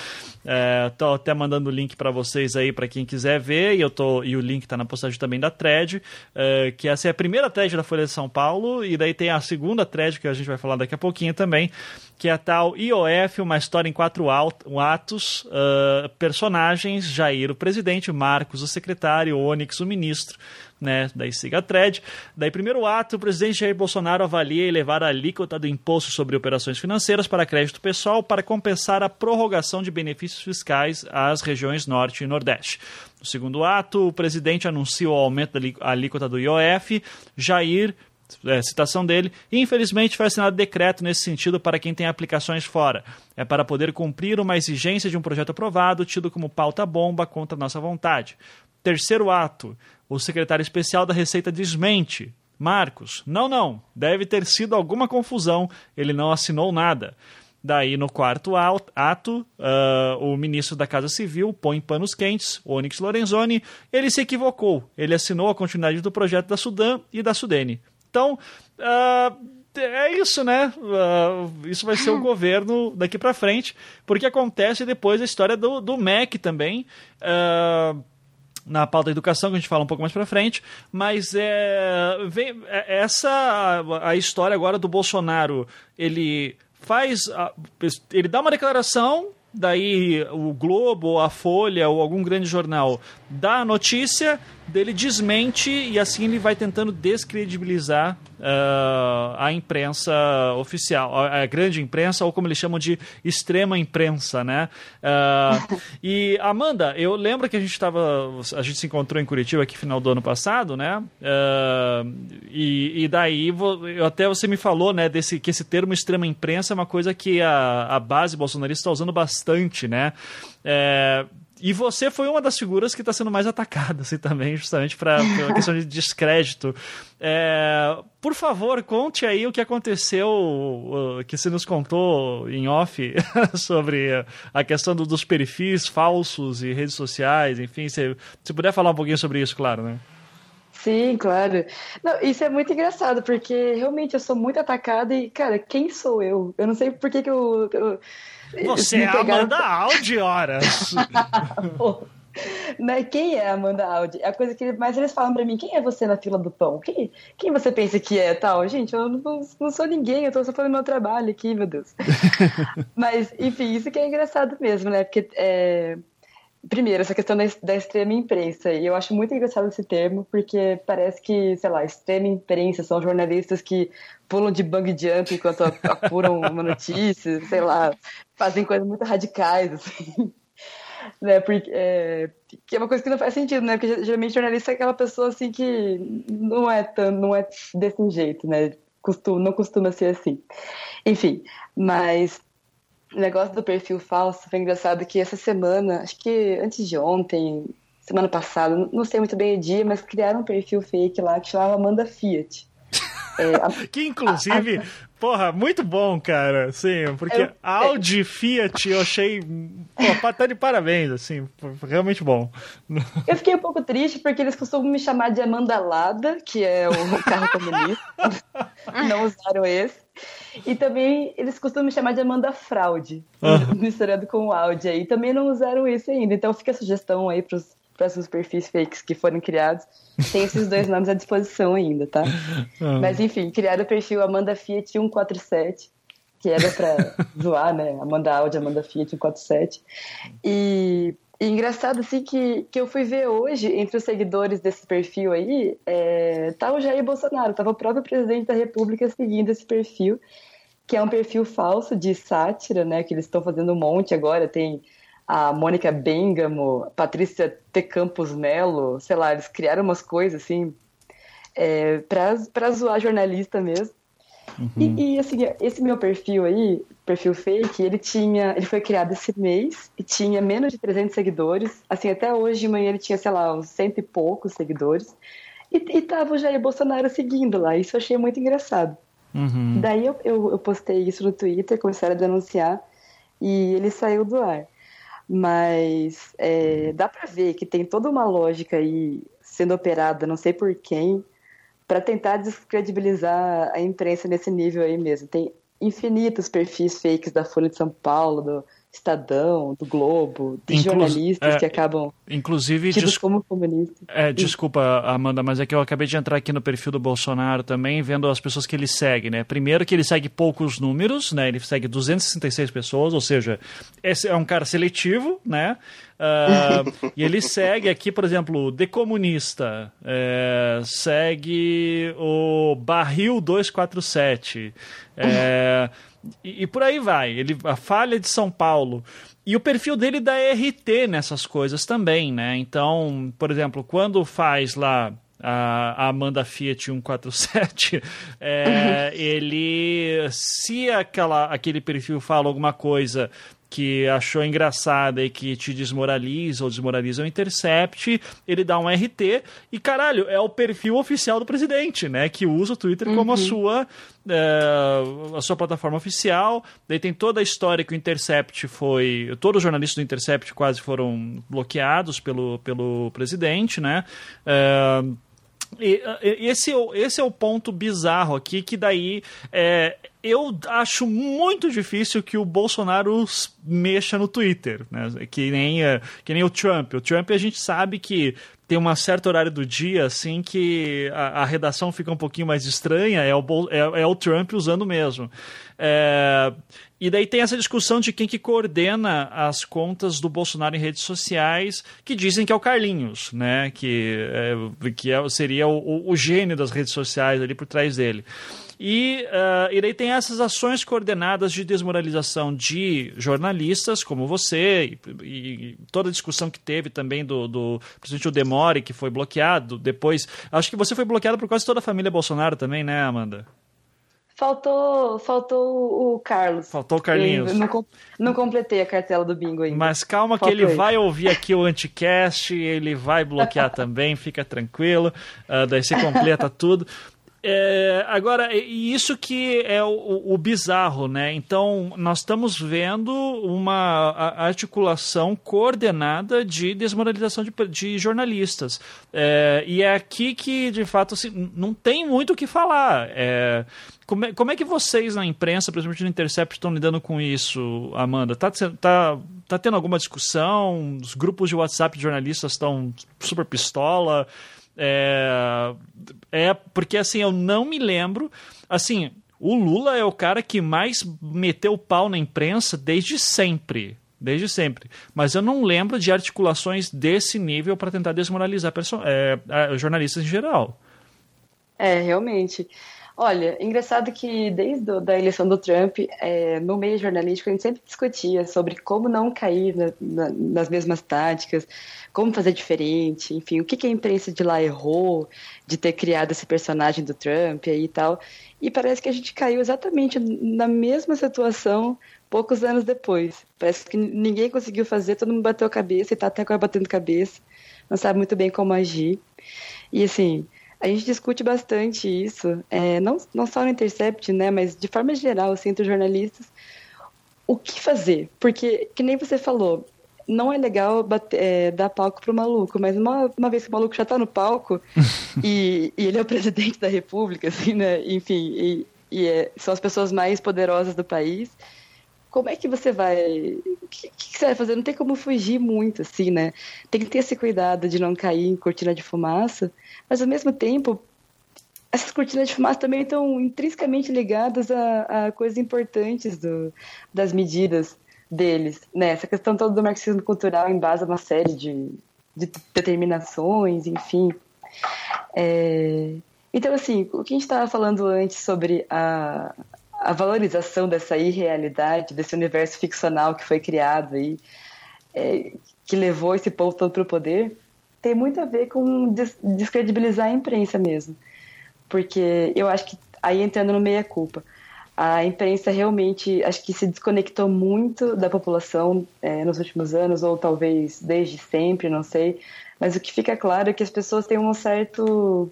É, que muita gente tem um. Como é que pode falar assim? Não está satisfeita. Que pensa que a imprensa é, é, é, parcial, que não cobre o que devia cobrir, que, enfim, tem uma decepção muito grande com a imprensa e que eu acho que é algo justificável e que eu acho que agora o nosso maior desafio nos próximos anos é tentar retomar essa credibilidade aí, mesmo com toda essa campanha contra, de mostrar que, cara, a imprensa, o, o jornalismo, ele é básico, é essencial para a democracia. Não existe democracia sem jornalismo, né, sem liberdade de imprensa sem informações públicas, é, sem cobrar quem está no poder, né? Se não tiver nada disso, então é, é outra coisa. Não, democracia não é. é. Então, realmente, assim, eu estou muito animada, é, pessoalmente, vejo que meus colegas também estão, da gente tentar fazer esse trabalho, porque vai ter que ser uma, meio que uma reinvenção do que a gente vinha fazendo. Agora a gente não pode mais simplesmente botar uma matéria no ar é, por exemplo, como aquela matéria da Patrícia Campos Melo na Folha sobre os empresários pagando mensagem de WhatsApp para a campanha do Bolsonaro, né?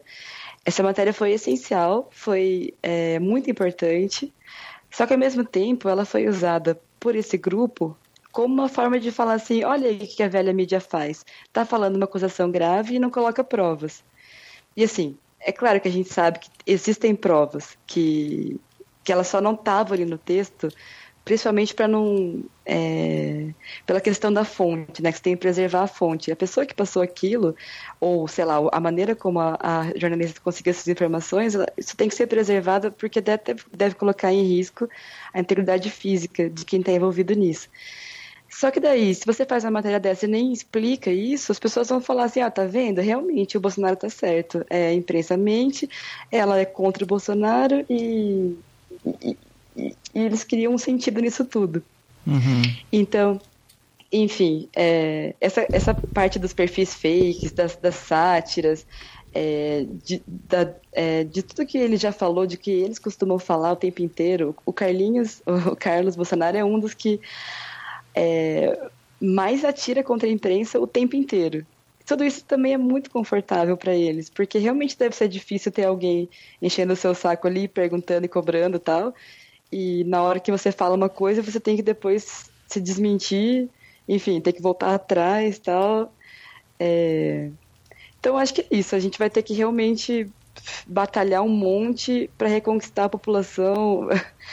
É, sei lá, não sei o que, que vocês acham sobre isso, se vocês que não são jornalistas e estão analisando de fora porque parece que houve um, um descolamento muito grande, né, uhum. é, da imprensa que a gente só, só se tocou agora, quando teve essa ruptura maior aí. Fala aí, Marinho, você que é o cara do, do marketing aí. Cara, não, eu entendo essa questão da dessa perda de espaço, vamos dizer assim, do, do, dos jornalistas e do jornalismo e das empresas midiáticas como um fenômeno que vem acontecendo paulatinamente já há um tempo, é, desde que houve de fato uma ruptura no próprio paradigma da comunicação. Né? A partir do momento que você tem aí essa, essa entrada da web é, disposicionando que qualquer pessoa pudesse montar seu podcast, passar a ser ela a, a, própria produtora de conteúdo, isso começa a romper com alguns paradigmas que já eram tradicionais, né? que é você seguir um canal, seguir uma emissora, seguir um apresentador. Então isso vai impactando. E no meio disso, eu concordo com a Amanda, faltou muito das agências de informação e das empresas midiáticas é, esse trabalho de tentar conter né, essa fragmentação absurda. Obviamente que ia ser muito complicado, porque você tem a tecnologia sendo absorvida e sendo é, é, é assimilada pela, pela pela sociedade, isso vai trazer impactos notórios.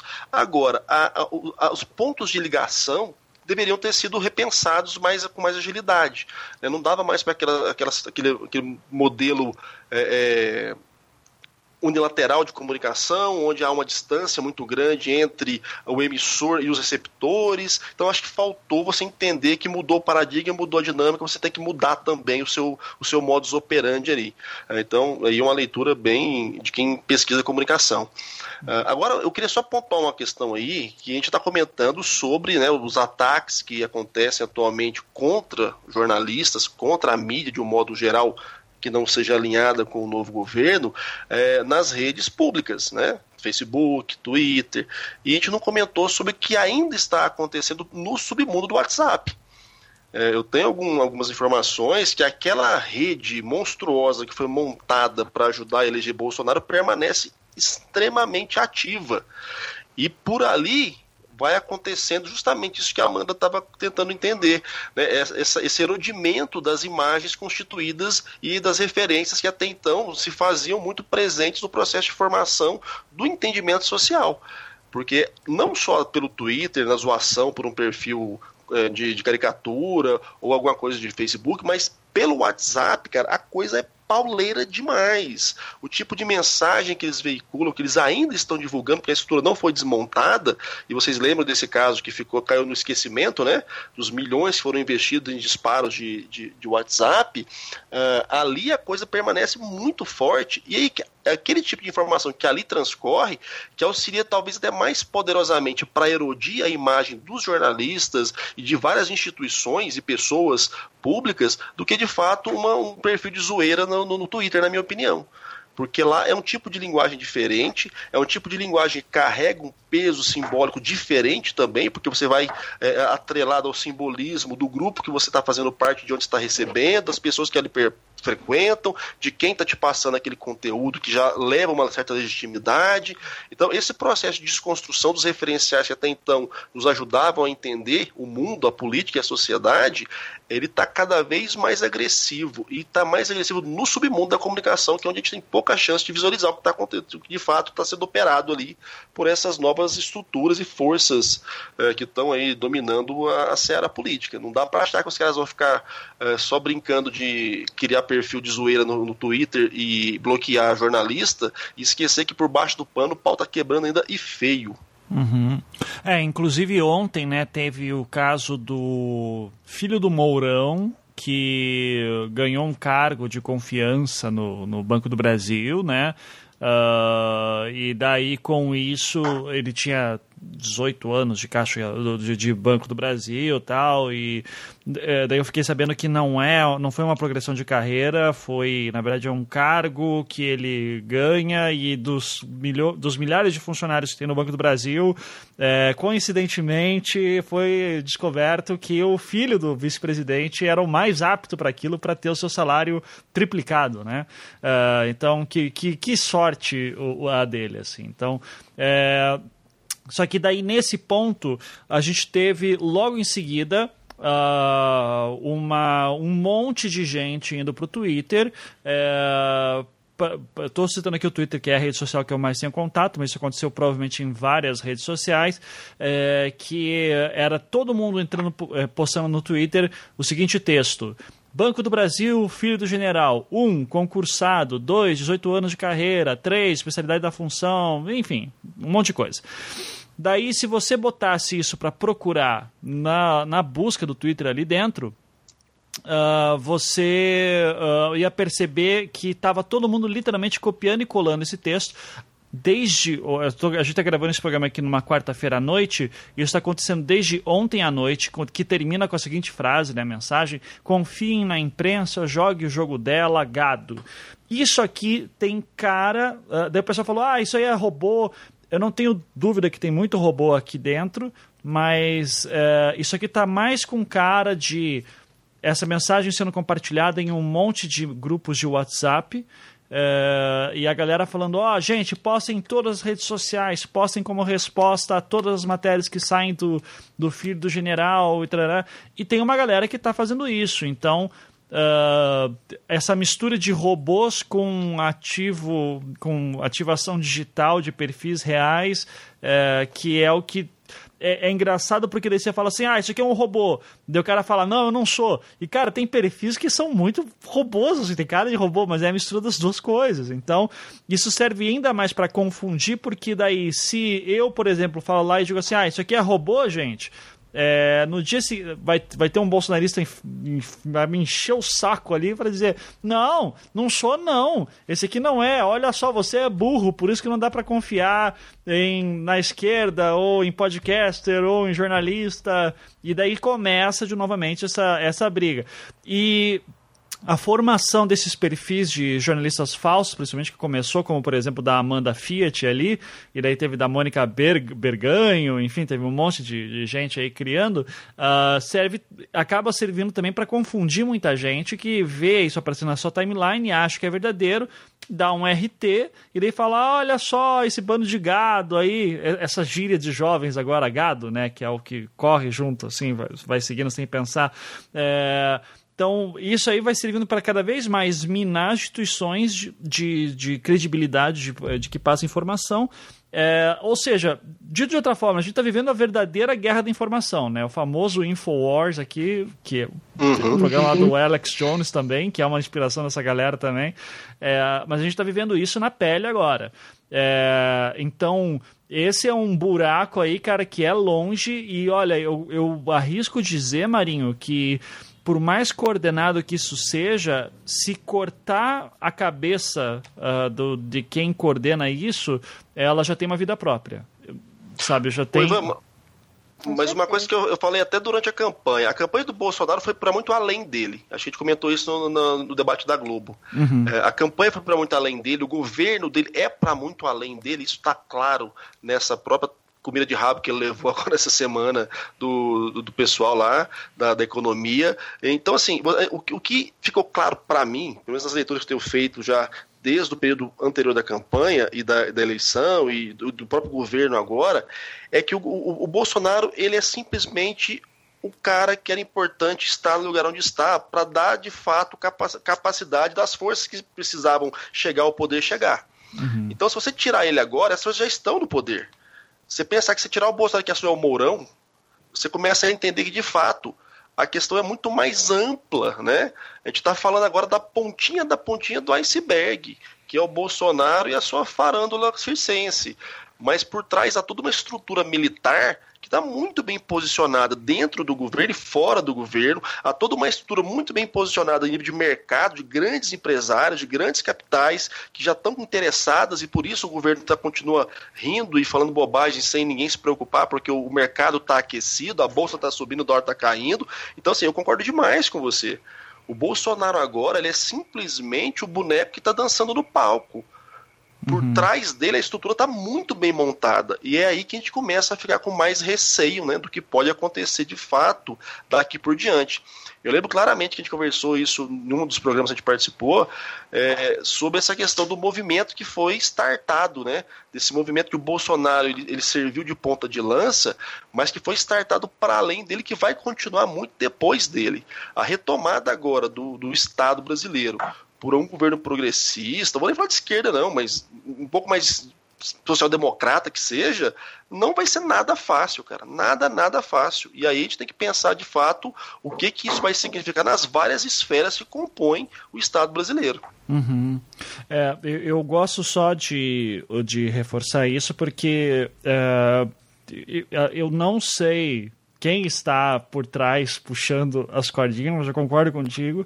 É, eu tenho uma desconfiança que são mais grupos estrangeiros, porque esse alinhamento do Bolsonaro aí com os Estados Unidos e Israel é de um grupinho que a gente já conhece lá de trás, né? Os Koch Brothers, Atlas Network, enfim, que é uma galera que a gente vem falando faz um tempo já. Uh, e eu não estou nem entrando em questão de teoria da conspiração, esses são grupos think tanks bem conhecidos que buscam por uhum. influência política mesmo. As ações não, deles. Olha o MBL ocupando cadeira agora nos plenários. Exatamente. Exatamente. É, não, não, esses grupos não vieram do nada. É, é, é o pessoal às vezes diz assim: ah, você está entrando nas conspirações malucas tipo George Soros. Eu, não, são, é bem diferente, por incrível que pareça. É, então, esses alinhamentos aí sempre me chamaram bastante a atenção.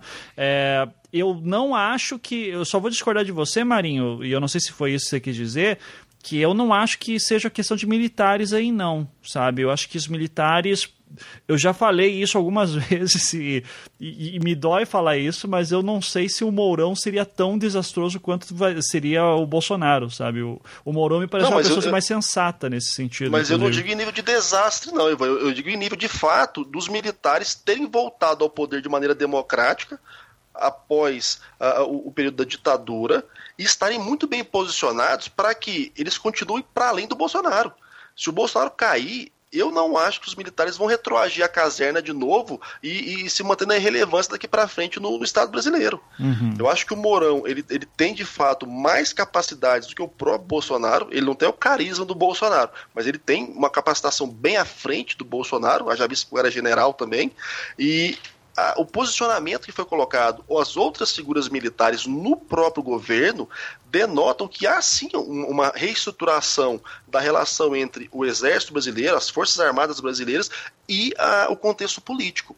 E, e, a mim me parece, pelo menos, que eles não estão mais tão dispostos a, ó, oh, o Bolsonaro vai sair, nós vamos voltar agora para os quartéis de novo e um abraço até o próximo rally. Eu não uhum. acho que vai ser assim. Uhum. Não que eles sejam os conspiradores mor e tal, mas que eles tomaram gosto pelo poder novamente e vão se estruturar novamente até para, sei lá, se, se fortalecer ou, ou puxar mais a brasa para sua sardinha, não permitir que o, os militares entrem na reforma da Previdência, não sei.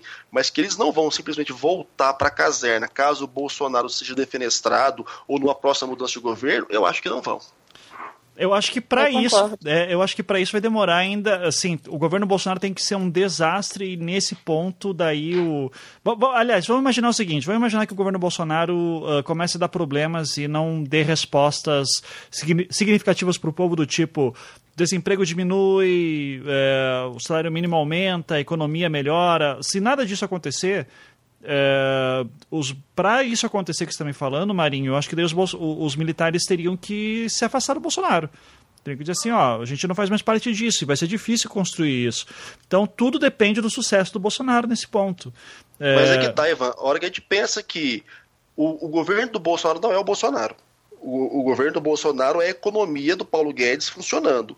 A economia do Paulo Guedes pode funcionar, você pode reduzir desemprego, você pode começar a ter crescimento da bolsa, só que o governo Bolsonaro, na sua pauta moral, judaico-cristã e o cacete que gera tanto embrólio e tanto problema, acaba gerando problema também para a parte econômica do país. Então pode muito bem na minha leitura chegar um momento, os caras vão falar, porra, a gente tá fazendo tudo certo, esse Zé Ruela tá falando bobagem o tempo todo, uma atrás da outra, a gente tem que ficar remendando.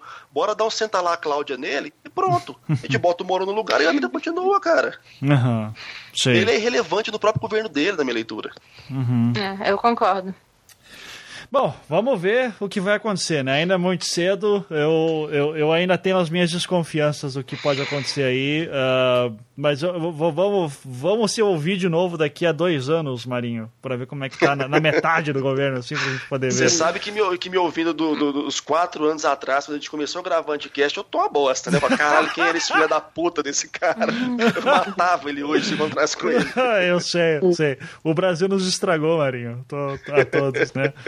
É... Mas só um adendo rapidinho, claro. Ivan. É, falando em daqui a dois anos, é, eu e Marinha a gente conversou sobre isso no último podcast que a gente gravou lá no República Cast. Ah, é? Que é Vocês têm isso agora também, né? Então, vou, vou, de, vou Rapaz, deixar... agora tem um podcast para chamar de meu. Vou deixar o link na postagem pra galera também. É, e a gente estava conversando sobre isso, que é o seguinte: daqui a dois anos, em 2020, são as eleições é, estaduais, né? Municipais. Municipais. Municipais, isso. E aí o que acontece é que justamente a gente vai ver o, o, tamanho do efeito do governo Bolsonaro aí. As eleições municipais elas são sempre um, um excelente termômetro nesse sentido.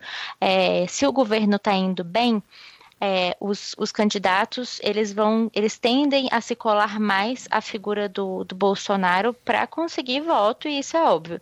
Se o governo estiver indo mal, é, a tendência é que haja um descolamento de discurso em relação ao Bolsonaro. Então, 2020 com certeza vai ser um termômetro excelente para a gente avaliar é, como é que está como é que tá indo tanto a parte econômica quanto a parte é, mais desastrosa no sentido desse disse-me-disse e tal. É, eu acho que isso tende a acabar, ou melhor, isso tende é, a, a se amenizar, porque, enfim, não só não só você passa uma imagem muito ruim quando você fica nessa de fala uma coisa, aí vem alguém ter que desmentir, fala que uma pessoa dentro do seu próprio governo fala que você se enganou e tal. Isso é muito complicado e, e pega muito mal no âmbito internacional. Né? Isso tira a credibilidade da, do país de uma maneira muito forte. Então, eu acho que isso tende a, a acabar ou pelo menos diminuir fortemente.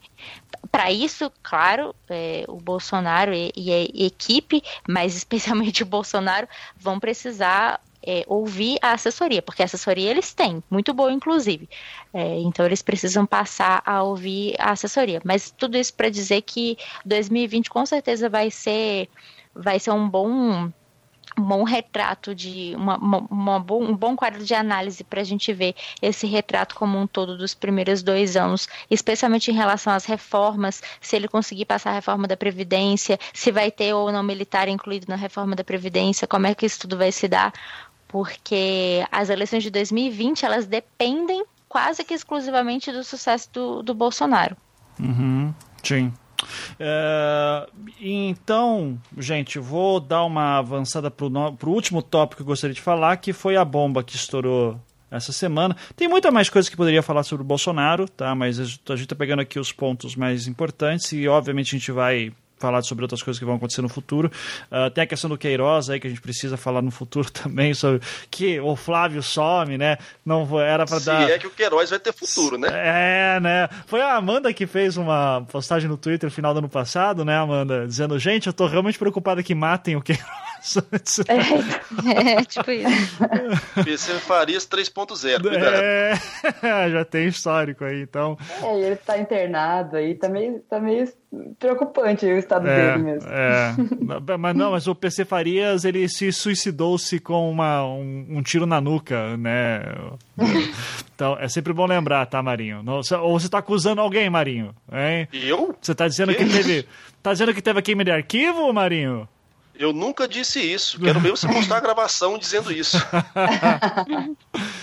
Certo, então vamos lá. Para encerrar aqui o último tópico, uh, hoje teve a discussão sobre o tal do edital do MEC. Primeiro que colocaram. Uh, a pauta da educação tá essa maluquice também, que colocaram no Enem como. Uh, não, qual que é o cargo do cara? Diretor do Enem? Responsável? Do INEP. Do, do, INEP. do INEP, que é o cara que é um é, aluno do, do Olavo de Carvalho. É, a turma Ele do Olavo foi aluno, acho, do chanceler também, né?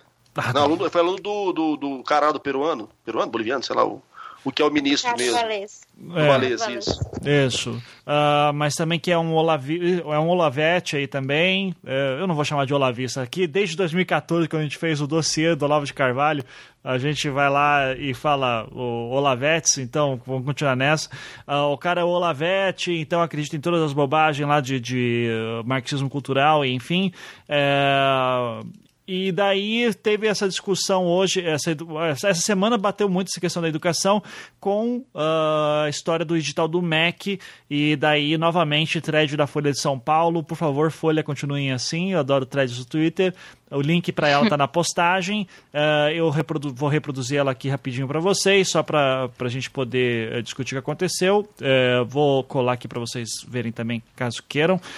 Uh, então, edital do MEC é a história, né?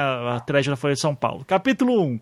O MEC publicou um novo, uh, novo edital de compras de livros didáticos que suprimia trechos como o compromisso com a agenda da não violência contra as mulheres e a promoção das culturas quilombolas e dos povos do campo. Uh, o edital também havia deixado de exigir das editoras referências bibliográficas que apoiassem a, estru uh, a estrutura editorial dos livros, o que permitiria a aprovação dos livros sem qualidade, com erros e ainda visões de mundo particulares. Dito de outra forma, você poderia colocar um, a fonte. Nem, não, poderia colocar uma corrente WhatsApp ali dentro que você não precisava dizer a fonte, né? É, essa que era o medo da galera. Falar de terra plana tal, podia falar todas essas coisas que quiser. Uh, Capítulo 2. Aí no dia que a, que a ministra. Só para falar, porque no claro. dia que a ministra, que, que veio ao ar de novo, um vídeo de 2013 da ministra da Família e das alegrias familiares todas, dizendo que os evangélicos perderam, né, para os cientistas que deixaram entrar o. Como é que é a teoria da evolução nas escolas, é, que a gente ter é. feito isso. Aí Tem... você imagina o que, é que pode acontecer nesses livros, né? Poderia acontecer, porque foi derrubado. É, eu tenho que fazer, inclusive, um anticast no futuro só para explicar essa visão de mundo dessa galera, porque é uma visão de mundo bem particular nesse sentido, em que o grande inimigo é o iluminismo. Então eles têm essa ideia do, do cientificismo e o iluminismo são inimigos da, da cultura judaica cristã também. Tá? Então, cara, é, é, uma, é um mundo fascinante, assim, para você entrar de cabeça. E essa galera hoje está no poder, então é bom que a gente comece a entender. Mas vamos lá. É, capítulo 2, continuando aqui a thread da Folha. No início da noite, o governo Jair Bolsonaro informou que vai anular a mudança no edital. A referida medida foi feita pelo governo anterior e corrigida por nós, escreveu o presidente aqui no Twitter. Capítulo 3. Em nota, o ministro da Educação, Ricardo Vélez Rodrigues, disse que a versão do edital publicada no segundo dia do governo do Bolsonaro é de responsabilidade da gestão Temer. Vale lembrar, contudo, que a equipe do atual presidente participa de reuniões de transição desde o dia 3 de dezembro. Houve 17 encontros nesse processo. Capítulo 4 o ex-ministro da Educação Rocieli Soares Silva uh, negou que são de autoria do governo Michel Temer as alterações contidas no edital de compra de livros didáticos. Nossa questão nunca discutiu, uh, nossa gestão nunca discutiu essas questões. Na verdade, deixamos mais claras questões relacionadas às mulheres. Todos os atos a partir do dia 1 de janeiro são de responsabilidade do novo governo, disse o ex-ministro.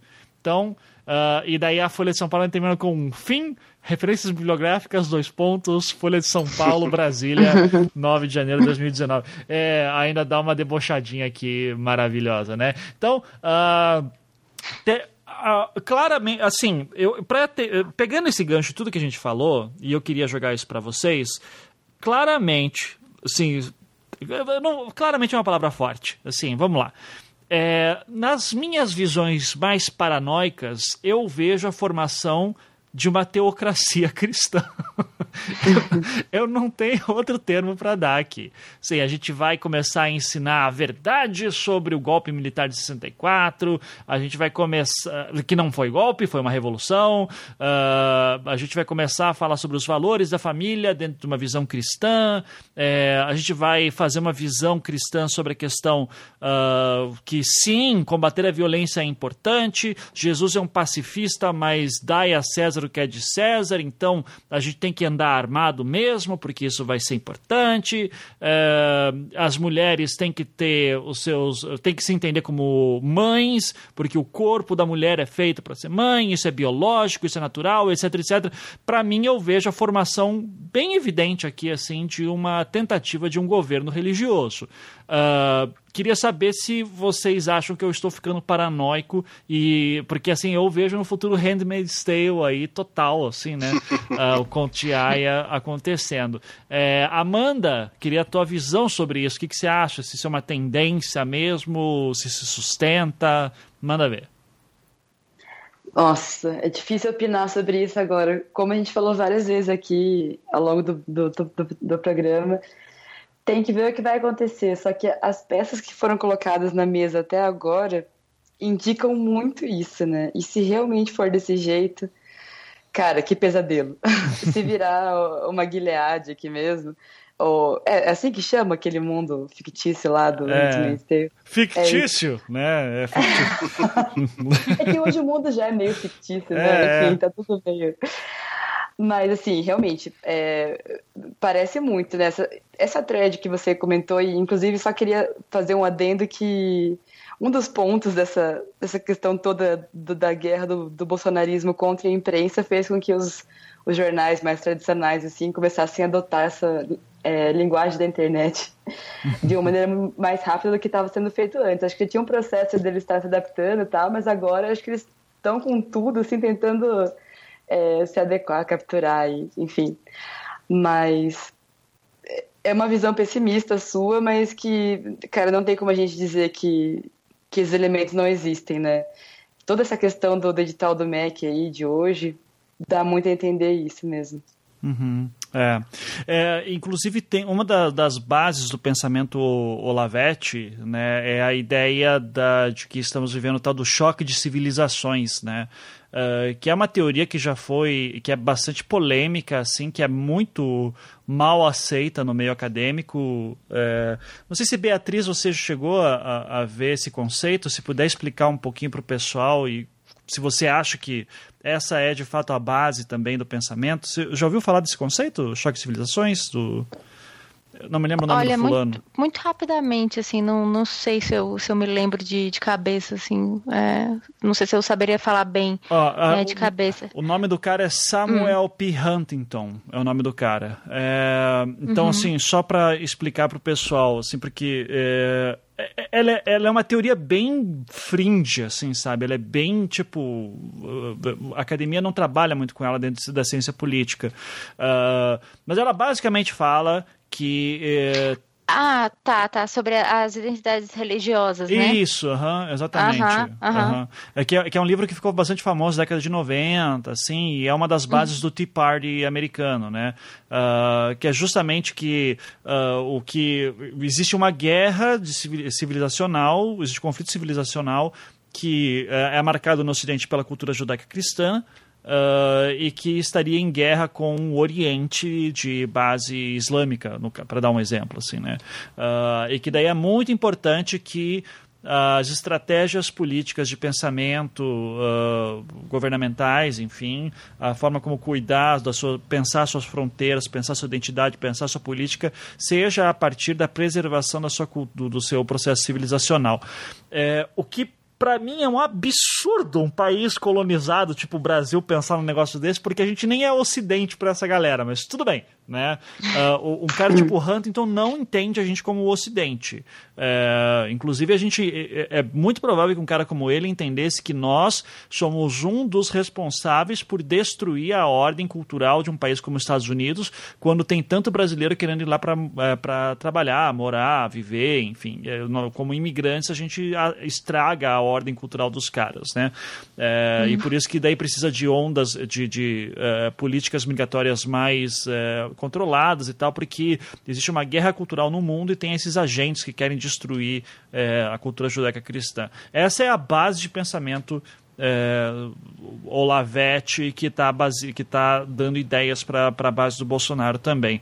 É, então, novamente, isso reforça para mim a ideia do, uh, de que estamos entrando numa teocracia cristã. E daí, sim, para você, a primeira pergunta que eu fiz para Amanda, Beatriz, você acha que esse é o caminho uhum. ou você acha que ainda tem muita água para rolar? O que está acontecendo aí?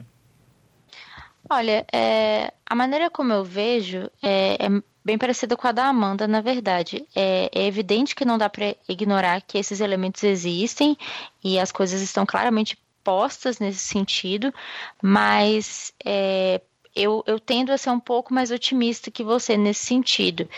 E olha só, eu sendo mais otimista que você, né, Ivan? Isso é um fato raro aqui. Mas é, eu tendo a ser um pouquinho mais otimista que você, porque eu acho o seguinte: é, é esse tipo de, de discurso, mesmo esse tipo de teoria, como o choque das civilizações, eles se sustentam até certo ponto. Eu acho que eles são problemáticos no sentido de que eles são usados como base para a construção de políticas públicas, como, por exemplo, isso que a gente acabou de ver, como uma, uma restrição à, à política imigratória. Eu acho isso muito problemático e, e, e eu acho que a tendência natural é de que esse tipo de discurso é mais conservador, no sentido de que temos que preservar as nossas origens, as nossas raízes, e como você disse, é engraçado um povo como o povo brasileiro, que é um povo colonizado, falando de, de raiz e origem, né? Porque. Uhum vamos ser sinceros, se for para a gente falar de raiz e origem, é, é todo mundo índio, né? Mas tudo bem, né? Tirando essa parte, a gente, a gente finge que não tem nada a ver. É, então eu acho meio eu acho meio problemático que esse tipo de teoria, esse tipo de discurso é, vire base para a construção de políticas públicas. Mas ao mesmo tempo, eu não vejo como isso se, se mantém por muito tempo, sabe? Porque são, são argumentos é, muito muito contraditórios, muito difusos, até mesmo para eles, assim, é, porque assim que há um, é, um, um, problema de, de, desconstrução do que eles chamam de, de, de, valores tradicionais e tudo mais, ok, assim, dá até para é, entender o que, que eles estão querendo dizer com isso, mas até que ponto isso não se choca com a realidade? Entende? É, até que ponto é, você consegue construir um Estado um, com, de um país desse tamanho baseado nisso? Porque a, a grande verdade, e, e, eu falei isso depois da, da, eleição do Bolsonaro, é que, assim, é, é claro, o, o conservadorismo venceu. Ok, de acordo. Mas o resto do mundo, o resto do, do país, não deixou de existir porque o conservadorismo venceu. Então, assim, eles teriam que ter um trabalho de convencimento de massa muito bom, inclusive, para conseguir, enfim, movimentar uma população inteira nesse sentido, ou eles vão ter que matar todo mundo. Uhum. então, eu, a minha visão é um pouco mais otimista é, do que a sua em relação. Justamente por isso, porque eu não vejo como, nem como matar meio país, apesar de que tem como, mas prefiro acreditar que não vai acontecer. e também não vejo como fazer um convencimento desse nível é, né, um convencimento de massa nesse nível. Se nem o Lula conseguiu, e bicho, é, você pode ter suas críticas em relação ao Lula, eu também tenho as minhas, mas o cara era, era carismático pra porra. Então, assim, se nem o Lula conseguiu convencer o país inteiro a ser socialista, eu acho muito pouco provável que né, socialista usando palavras do, do povo do lado de lá, sabe? Uhum, claro, claro. É, mas se, se, nem o cara conseguiu, eu acho um pouco difícil que figuras como, como Bolsonaro, Olavo de Carvalho e Companhia Limitada não consigam convencer o mundo inteiro de que, sabe, estamos sofrendo uma ameaça e que por isso precisamos preservar. Até porque é, Ivan, vamos ser sinceros, é, o brasileiro que sai do Brasil e vai, por exemplo, para um país um pouco mais vamos lá, um pouco mais desenvolvido, digamos assim, ele se depara com realidades que vem justamente de governos sociais democratas ou até governos de esquerda, efetivamente né? Então, assim, os países que, que têm algumas políticas mais à esquerda, não vou nem dizer países esquerdistas, porque, né, isso seria até um certo exagero da minha parte, mas, assim, países que têm uma política um pouco mais voltada para a esquerda são países desenvolvidos e que estão funcionando e as pessoas estão vivas e as criancinhas não estão sendo comidas, nem estão sendo forçadas a trocar de sexo na maternidade, sabe? Então, tipo assim, querendo ou não, se você não está enfurnado dentro da sua casa sem acesso à internet ou lendo Olavo de Carvalho o dia inteiro, você percebe que o mundo real ele está funcionando de uma maneira um pouco diferente daquilo que você está tá imaginando, ainda que haja essa teoria da conspiração toda sobre globalismo, é, é, ideologia de gênero e politicamente correto, etc, etc, você consegue perceber no seu dia a dia que não é bem assim que funciona, sabe? Então, eu, eu não sei se isso vai muito longe, não, sabe? Uhum. É, o, o, meu. Eu, eu concordo contigo. É, o meu único medo é que nessa brincadeira de ficar brin nessa brincadeira de ficar brincando é, enfim, né, é, é, já, já é 11 15 da noite, eu vou falar o que eu quiser aqui. É, mas é, nessa brincadeira de ficar brincando de teocracia cristã e colocar é, essas bases de ideias em práticas, desmonta-se uma série de políticas públicas e monta-se umas aberrações que demoram anos para voltar uh, ao normal. Então, meu medo só é esse, né? E, e nesse ponto, daí, uhum. uh, enquanto a gente ficar discutindo aqui sobre vou usar uma camiseta rosa amanhã, está eh, sendo feitas políticas econômicas que podem prejudicar muita gente no futuro também, né? Então, é, uhum. Esse, uh, e claro, e também a questão da imigração, a questão do, de terras indígenas e tudo isso aí que eu acho o que é o mais complicado, baseado nessa ideologia, né? O que sempre eu fico puto daí quando fala que não tem ideologia esse governo, cara, esse é o governo mais ideológico que a gente já teve, eleito democraticamente. É, claro. Isso é desesperador, né? Mas enfim, Marinho, encerra aí com uma palavra, com, com sua análise extremamente contundente e certeira que a gente vai ouvir daqui a dois anos e dar muita risada de como era bom poder falar à vontade. Vocês estão tudo. Vocês estão tudo fodidos. é mais ou menos isso. Ó, eu, eu não vou entrar na loucura olavetista, não vou entrar nessa pegada de Handmaid's Tale, porque para tentar tirar um pouquinho da, da questão ficcional do processo. Mas tem uma palavra que eu venho repetindo ela já há algum tempo, inclusive acho que foi no último podcast, fala isso, um trabalho que eu fiz lá em Minas, que é Irã. Não precisamos ir muito longe. A Revolução Teocrática do Irã em 78. 79? Obviamente, não foi 79, não? Por, acho que foi 78 que começou. Tá. Foi 78 e 79. Tá. Não, é, é, foi proclamada a República Islâmica em 1 de abril de 79, mas 78, 77 começa já a, a, alguns movimentos, 78 o bicho começa a pegar, abril de 79 é decretada a República Islâmica. Você sabe, que, sabe que essa galera maluca vai dizer que o problema era que tinha comunistas juntos, né? Que é uma não. revolução comunista. E eles não estão okay. totalmente errados, mas tudo bem. vamos, vamos lá. A minha, a minha questão é só o seguinte: você pega um país que era o mais ocidentalizado do Oriente Médio, transforma ele no Irã, que é hoje uma teocracia absurdamente belicosa e agressiva. E pegar a belicose e agressiva no contexto atual do Brasil talvez não seja coincidência. Tá, mas o que eu quero trazer mas, mas o isso? Irã era uma ditadura antes também, tá? É, é que o Irã. Era, é, assim, é que você pegou um exemplo que é muito complicado, tá? Então.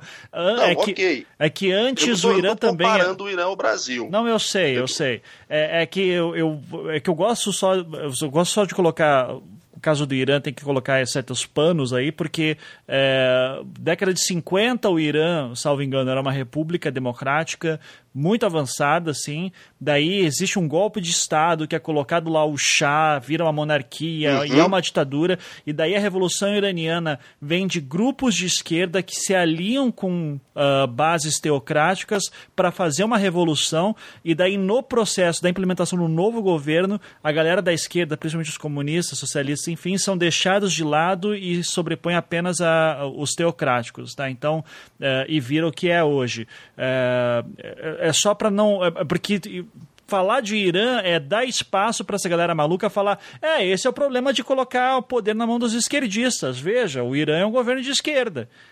Eles pensam ah, assim. Não. Maravilha. Bom, tá. bom você dado a explanada, porque o ponto que eu quero trazer.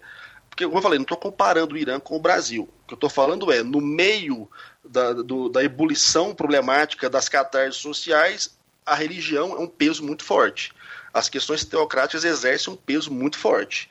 E, e você bem ilustrou uma revolução que tinha uma miscelânea de gente insatisfeita porque o governo era mil maravilhas, né? No frigir dos ovos, quem sobressaiu? Uma estrutura religiosa, a despeito dos comunistas, a despeito de todo mundo. E aí o que eu quero trazer com isso, pegando o Brasil agora? Se a gente for analisar que a base de sustentação do Bolsonaro é uma base religiosa, evangélica, a gente já falou isso há algum tempo.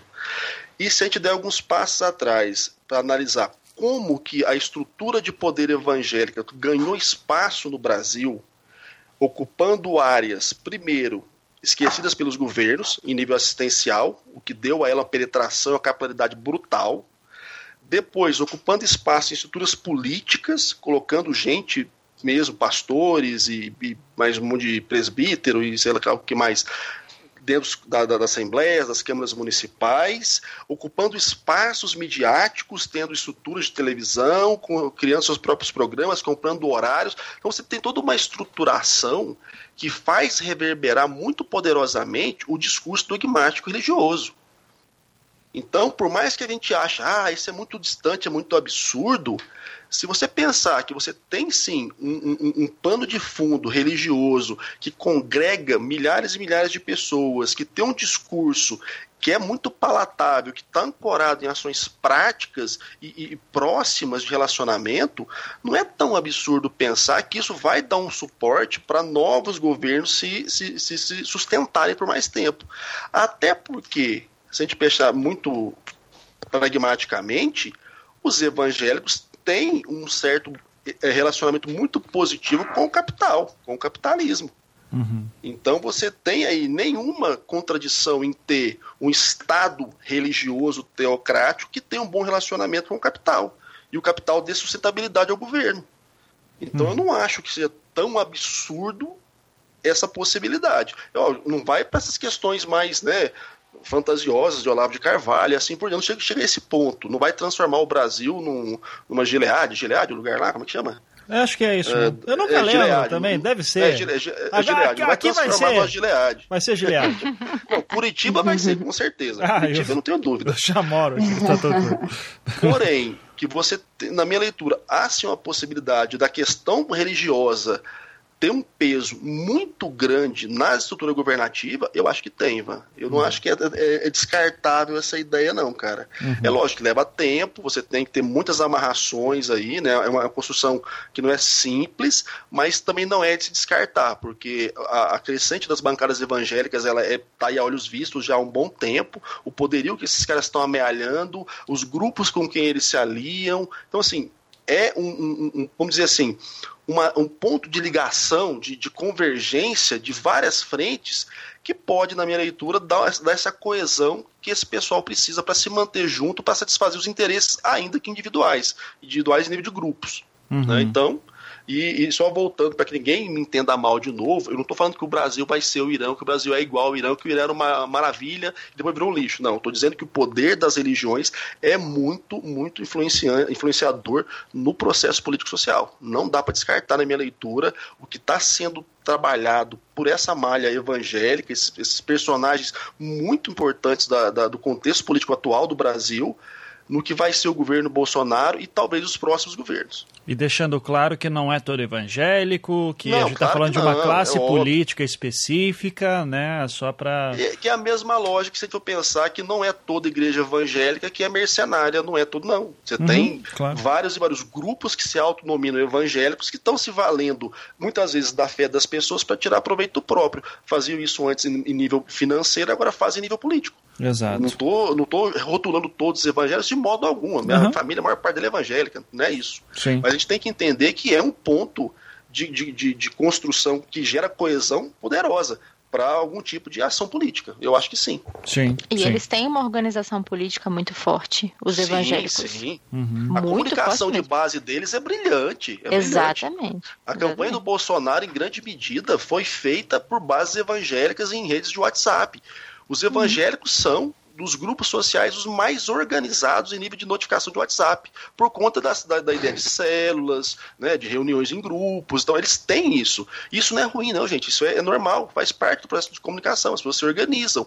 A questão é que boa parte foi cooptada para interesses políticos. Que aí, na minha leitura, se eu fosse tão espiritualizado assim, eu não acho que tem muita, muito, muita muita liga. Não sei se é o papel da igreja se meter nesse ponto, não. Às vezes que aconteceu não deu certo. Que nunca vamos esquecer do Eduardo Cunha fazendo campanha para Dilma nas igreas que ele ia, né? Então... Eu ia falar isso agora, velho. e você sabe que a Beatriz é fã do Eduardo Cunha, né? Tem um pôster dele em casa. Eu sou. Gente, eu tenho o nome do Eduardo Cunha tatuado num lugar muito significativo. Ai, excelente. Não, ótimo, maravilha. É, então, gente, a gente vai acompanhando o governo Bolsonaro aí sempre, à medida que a internet ainda ser livre, né? Então, uh, uhum. e esperamos que fique assim para sempre. É, então é isso. Muito obrigado, Amanda. Um prazer tê-la aqui é, pela primeira vez. Espero tê-la mais vezes aí. Você vê que não, não tira pedaço de ninguém aí.